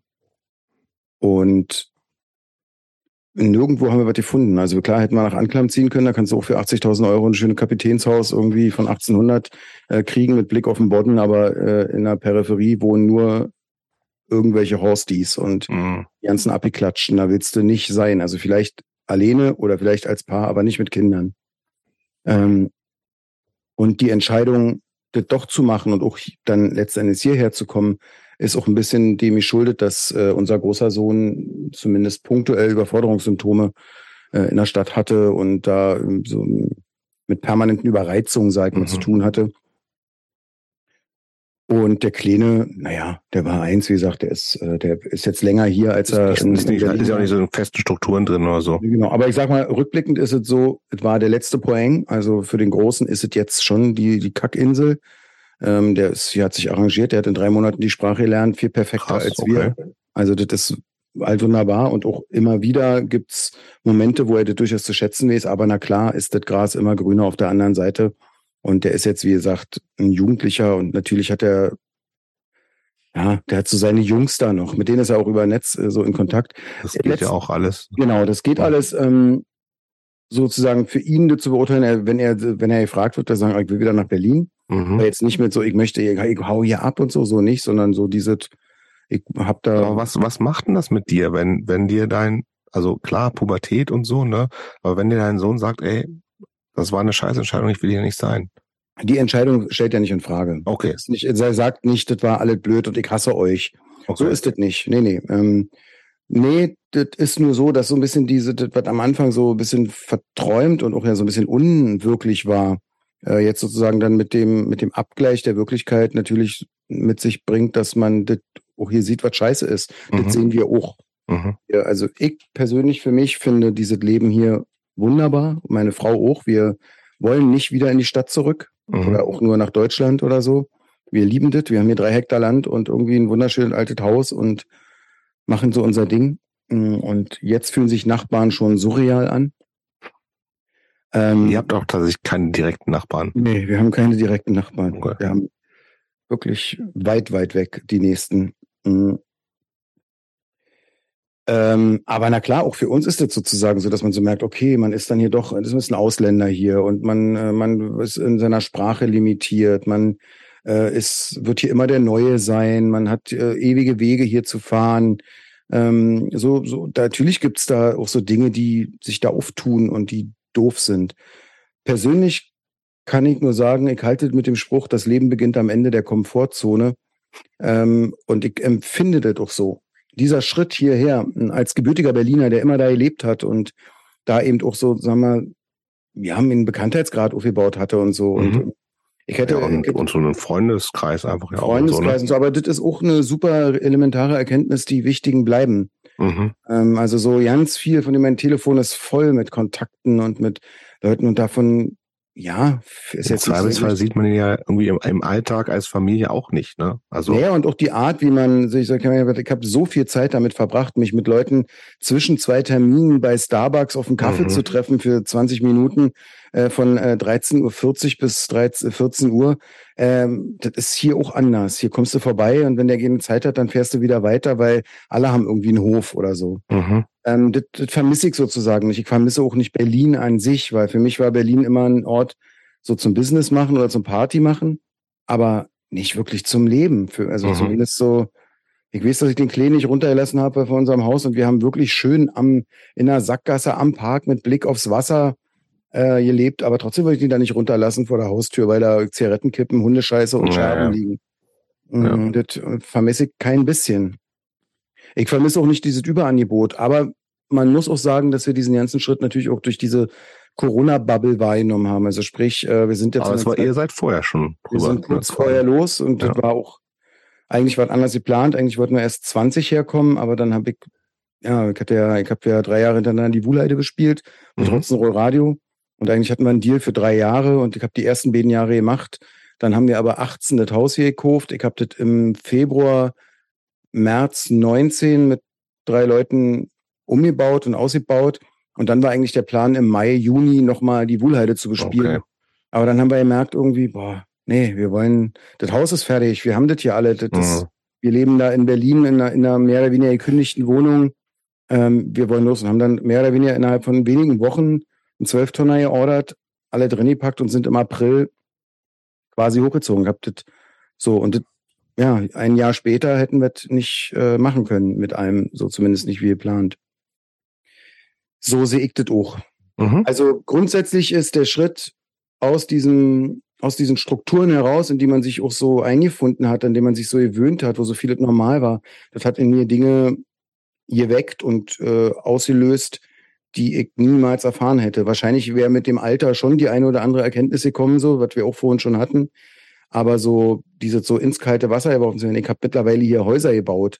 Ja, und ich habe äh, vor fünf Jahren nicht mal eine Glühbirne oder, ein, oder ein, eingeschraubt oder einen Nagel in die Wand gekriegt. Mittlerweile habe ich einen Hühnerstall und äh, Küchen und äh, Zirkuswagen ausgebaut und kann das. Und äh, das ist natürlich total geil. Ich habe mir eine Permakulturausbildung profitan, ich habe mein bewirtschafte mein Land, habe 120 Bäume gepflanzt. Ich, das ist einfach total geil, sich so was anzueignen und das auch nochmal gelernt zu haben. Und der Unterschied zwischen dem Großen, der eben natürlich zwischenzeitlich mit all dem hadert und das hier Kacke findet und äh, gerne nur in Berlin sein will, äh, und dem Kleinen, der hier groß wird und nicht weiß, was, äh, was ist das für ein komisches Stangenlicht? Für den ist eine mhm. Ampel ein Stangenlicht. Der weiß nicht, was das ist. Der weiß, der findet Rolltreppe fahren ist für den Happening. Ähm, aber der weiß äh, den Unterschied zwischen einem Admiral und einem äh, Pfauenauge und weiß, äh, bis wann man die Anemonen pflücken kann und so und was Mirabellen sind. Und das ist natürlich äh, Gold wert. Mhm. Und das will ich auf gar keinen Fall missen. Und die Möglichkeiten, die wir hier haben, als so standortunabhängig zu leben, ich als Autor, meine Frau, die meine ganze Administration macht, ähm, ist das absolute Glück. Also ich empfinde das als unfassbares Glück, hier zu leben. Die Fläche, diese Insel ist so groß wie Berlin und hier leben 38.000 Menschen. Und 15.000 leben in der größten Stadt und der Rest lebt verteilt über diese Insel. So wie wir. Ist das nicht auch ganz schön einsam? Ja, wunderbar. Ja. Und ähm, ähm, seid ihr euch so untereinander genug oder wie ist das mit, mit sozialen Kontakten, Freundschaften? Wenn naja, da, kanntet ihr da schon andere, die da, die da äh, gewohnt haben oder wohnen? Wir haben 2008 äh, hier geheiratet und äh, haben so zwei, drei Freunde hier. Aber ja, man ist schon hier relativ mit sich. Ja, und ähm, das ist eine der Challenges, von denen ich so sprach, die man eben auch, was man auch lernen muss, wenn man ähm, aus Berlin kommt und in einem Haus, in einer Mietskaserne ähm, mit zwölf anderen Mietsparteien wohnt, hat man permanent mit Leuten zu tun, mit denen man ganz dicht ist, aber die einem nicht dicht sind, mhm. nicht nah sind. Und hier ist es anders. Hier hat man ganz wenig äh, andere also ja, keine Leute, die einem äh, ganz dicht bei einem wohnen, aber dafür Leute, die einem nah sind, mit denen man dann ganz anders Zeit verbringt. Wenn hier einer vorbeikommt, äh, dann bleibt der nicht nur kurz, sondern dann bleibt der meistens mindestens auf dem Kaffee oder wahrscheinlich sehr zum Abendbrot. Und ähm, aber ja, es ist zum Beispiel für die Kinder, die eben nicht mal eben rausgehen können, und äh, die können zwar rausgehen und hier alles machen. Wir haben einen Bach, wir haben einen See, aber wir haben für sich oder mit mehr, sich. Halt. Genau, aber wir haben nicht äh, 15 Kinder in der Nachbarschaft. Und wir haben auch keine Oma oder keine Tante in der Nähe, die mal eben die Kinder abnimmt oder so, sowas in der Art. Wir haben in drei Jahren einen Abend mal für uns gehabt, als wir Besuch hatten. So als Paar sind wir mal weggegangen. Das ist schon auch äh, ohne Frage hart und äh, eine Challenge. Aber nochmal, und da, damit, ich bin jeder sehr kritisch auch, wir hinterfragen uns da, wir reden da sehr ausgiebig drüber, meine Frau und ich. Ich würde nie wieder tauschen wollen. Also wenn irgendwann mal sagt wird, dieser Ort ist es aus welchen Gründen auch immer nicht mehr. Man soll nie nie sagen, aber der Schritt zurück in eine Stadt, in so einer Art zu leben. Das ist sehr unwahrscheinlich zumindest. Das ist für mich, also ich würde lieber noch weiter rausziehen. Mhm. Nach Schweden im Wald oder so. Oder nach Norwegen an Fjord. Ähm, es gibt auch vielleicht für Leute, die das noch mehr interessiert, du hast vor ein, zwei Jahren mit äh, Annette Frier, so eine deutsche Comedian, Schauspielerin, so ein Podcast-Projekt gehabt, das ist abgeschlossen, ne? Ja. Ähm, und da geht's aber, es war, glaube ich, zu der Zeit, wo du auch gerade nach Bornholm, ihr habt euch sozusagen so Briefe geschrieben, ist aus so ein Theaterprojekt entstanden und lest euch die dann immer, sind so kurze Geschichten, ich glaube so, so 30, 30, 35, 40 Episoden, jeweils so, so Brieflänge, kurze Brieflänge, so sieben, acht, sechs, sieben, acht, neun Minuten. Aber diese ganze Thematik Ankommen in Bornholm und Kindergeburtstag mit Waffen und was weiß ich. Also es ist ey, sehr hörenswert und sehr nett und es ist ein äh, cooles Ding, cool, cooler Podcast, finde ich, cooles, nettes Projekt von euch beiden. Aber diese äh, Bornholm-Thematik äh, spielt da noch eine ganz coole Rolle, vielleicht auch für Leute, die da die noch nicht genug von dir gekriegt haben. Oh mein Gott. Oh mein Gott. ähm, hast du noch eine Bornholm-Frage, Christopher? Nee, ich habe jetzt keine Bornholm-Frage mehr. Ich habe meine, meine Bornholm-Frage äh, meine eben noch gestellt. Man kann übrigens für die Leute, ähm, die äh, jetzt nichts äh, äh, mit äh, Kai zu tun haben, kann man äh, Bornholm auch so empfehlen übrigens. Ähm, ich Wann warst du denn da? Wann warst ich, du denn da? Ich war vor, es ist gar nicht so lange her, vor zwei oder drei Jahren. Okay. Ja, also du musst schon da gewesen sein. Hätte ich das gewusst, nächstes Mal fährst du vorbei. Nächstes Mal kommst du vorbei. Da trinken wir entweder ein alkoholfreies Bier oder einen koffeinfreien Kaffee. Okay. Ganz kinderkompatibel.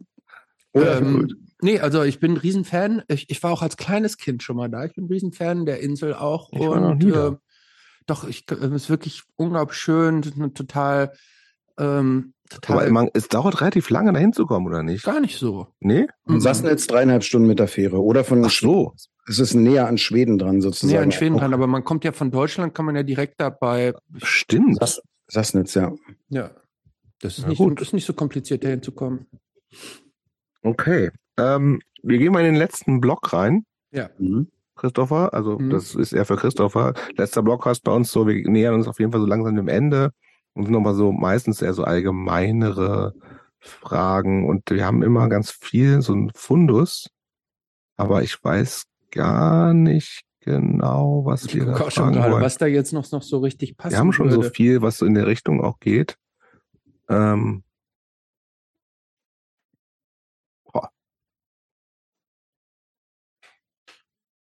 Und jetzt die heiße, ist jetzt die heiße Stuhlphase. Nee. Nee, nee, die, vorbei, die hast du verpasst. jetzt haben wir, jetzt hast du verpasst. Jetzt ist Jetzt, jetzt, jetzt ist, jetzt ist pießig. Aber jetzt wird's nett. Endlich. Äh, endlich, Sau über- anstrengend gewesen. äh, Ähm, ich habe eine Frage und zwar, äh, wenn du ganz, also du bist ja, wenn du ganz für dich alleine bist, ne, Familie ist draußen, äh, so, was ist dein liebster Zeitvertreib? Ähm, ich habe Also womit, wenn du, wenn du, wenn du, wenn du Zeit für dich hast, womit bereitest du dir selber eine gute Zeit? tatsächlich äh, mit Sondeln. Mit Sondeln. was Mhm. ist das? Ähm, mit einem Metalldetektor unterwegs sein. Nein. Mhm. Du, du läufst mit so einem Metalldetektor über, über den Strand und guckst, ob da irgendwie ein 3 Euro, ein 2 Euro Stück irgendwie im Sand Nee, fließt. das finde ich nicht reizvoll. Also über den Strand laufe ich hier nicht, weil ich lebe ja auf einer äh, Pirateninsel und ich bin hier Mitglied äh, in so einem, aber ich bin, mache das schon äh, über 20 Jahre. Hab Das auch schon in Deutschland gemacht. Du Ähm, bist über, über die Kinderspielplätze gelaufen. Das sehe ich hier immer von uns aus. Aber du warst das nicht. Das machen andere Leute. Ich, die, also diese, also ich bin halt, mich interessieren halt nicht so, so, mich interessiert nicht so die Euro-Suche. Das ist ein ganz eigenes Genre, genauso wie Leute, die nur zum Beispiel Weltkriegszeug suchen. Das Mhm. interessiert mich auch nicht. Ich bin sehr interessiert an alten Sachen. Ich liebe das. Also für mich Ja, aber ist, da findet man auch was, oder? Alter, wir haben hier Bornholm ist, glaube ich, nach Gotland die größte Schatzinsel Europas. Und Aber was das ist da das schon so Spannendste, gefunden? was du gefunden hast? Genau. Ja. Ich habe zum Beispiel im letzten Jahr auf Sortemult, das ist, äh, da, wenn du dich vielleicht erinnerst, das ist bei Swanike, Christopher, das ist eine, eine sehr schöne Hafenstadt. Mhm. Sortemult ist ein über 2000 Jahre alter Siedlungsplatz. Da habe ich tatsächlich eine goldene Bartperle gefunden. Ähm, das ist eine Stelle, wo so ein Tempel mal stand, wo die Leute sozusagen hingekommen sind und ihr Gold mitgebracht haben und haben dort in diesem Tempel äh, sogenannte Goldgubber, heißen die Dinger, ähm, äh, prägen lassen. Das sind im Prinzip Mhm. wie kleine Briefmarken, ganz flach. Also wurde, haben die Leute sozusagen ihr Gold mitgebracht, alles mögliche, Barren, Münzen, eben ne Bartperlen, haben die da einschmelzen lassen und haben so wie Souvenire Goldgruber da gemacht. Die haben schon über 4000 äh, davon in den letzten Jahren gefunden. Und davon habe ich mittlerweile auch bestimmt schon 25, 30 Aber ist, das sind ja so ultra kleine Dinger, oder? ganz kleine, so, so ungefähr so groß wie ein Fingernagel und auch ungefähr so dünn. Ganz schwer zu detektieren, nur mit super speziellen. Aber aus purem Gold quasi. pures Gold, ja. Ist das Da was wert auch? Naja, es geht Gold, nicht. natürlich. Ja, Gold was, ist was ist ein was wert. fingernagelgroßes Goldstück wert? Ich habe keine Ahnung. Das ist, das ist genau der Punkt. Äh, Es geht nicht bei sowas. Nee, da geht's nicht drum, weiß ich. Genau, aber es ist natürlich was wert, weil es ist Gold und es ist vor allem ist es aber geschichtlich relevant. Und für mich ist das, ähm, für mich ist Sondeln mh, ein bisschen wie Angeln, ohne Fische töten zu müssen. Äh, du gehst sozusagen da veganes Angeln quasi. veganes Angeln ein bisschen schon, vor allem aber auch so diese zu Kopf frei kriegen, so das ist so ein bisschen wie, für mich ist es sehr philosophisch, weil man wirklich wie das Leben ist. Man begibt sich so auf die Suche, ohne zu wissen, was man findet. Man muss die richtigen Signale orten. Wenn du was gefunden hast, ein Signal gekriegt hast, musst du ausgraben, im besten Falle dann zuordnen und im noch besseren Falle konservieren. Also es hat so eine schöne Komplexität und mich erfüllt dieses Hobby schon seit sehr, sehr langer Zeit. Und seit ich hier bin, ist es halt nochmal Next Level, weil ich bin hier tatsächlich so Mitglied im äh, DBA, de Bornholms Amateurarchäologie, Betürde heißt es. Mhm. also Bornholmer Amateurarchäologen Mhm. und seine sehr aktive Gruppierung, die hier eben ja regelmäßig ähm, so auch Gemeinschaftssuchen macht. Das interessiert mich weniger, aber dadurch, dass ich jetzt hier mittlerweile auch viele Leute kenne, selber Land habe, ähm, gehe ich auch äh, sehr gerne selbst, kann dann irgendwie mit GPS die, die Koordinaten einlesen, habe dann so Fundbriefchen und gebe die im Museum ab und so. Und ich habe im letzten Jahr und im vorletzten Jahr auch, aber gerade im letzten Jahr habe ich, keine Ahnung, so viel Gold gefunden wie in 20 Jahren davor nicht. Alles Mögliche, wirklich. Silbermünzen, Fibeln, also so Gewandnadeln heißen die Dinger und Mhm. ähm, ganz irres Zeug einfach gefunden. Aber ähm, da, es kann schon sein, dass du da dann auch mal so sechs Stunden so durchs rumsondelst und gar nichts findest, oder? Ja. Oder nur Müll. Das Oder nur Müll. Am, am, also äh, am, am unbefriedigsten natürlich, wenn du sozusagen losrennst. Aber das ist so ein bisschen, das ist ja auch ein bisschen wie das Leben. Manchmal gehst du halt los und hast, findest nur Müll. Hm. Aber du solltest trotzdem nicht aufhören zu suchen.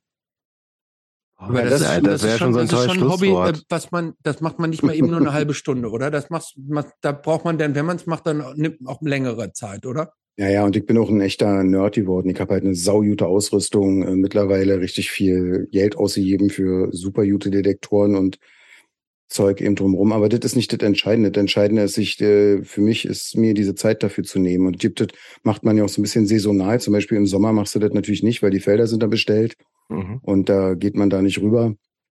Genau. Und dann habe ich jetzt tatsächlich über die Felder, nicht über den Strand. Nee, ich das meine ich ja. Also am Strand findet man ja eher nur so Euromünzen so oder Hm. Touri-Schmuck oder so. Das habe ich auch mal gemacht, so um ein bisschen zu üben.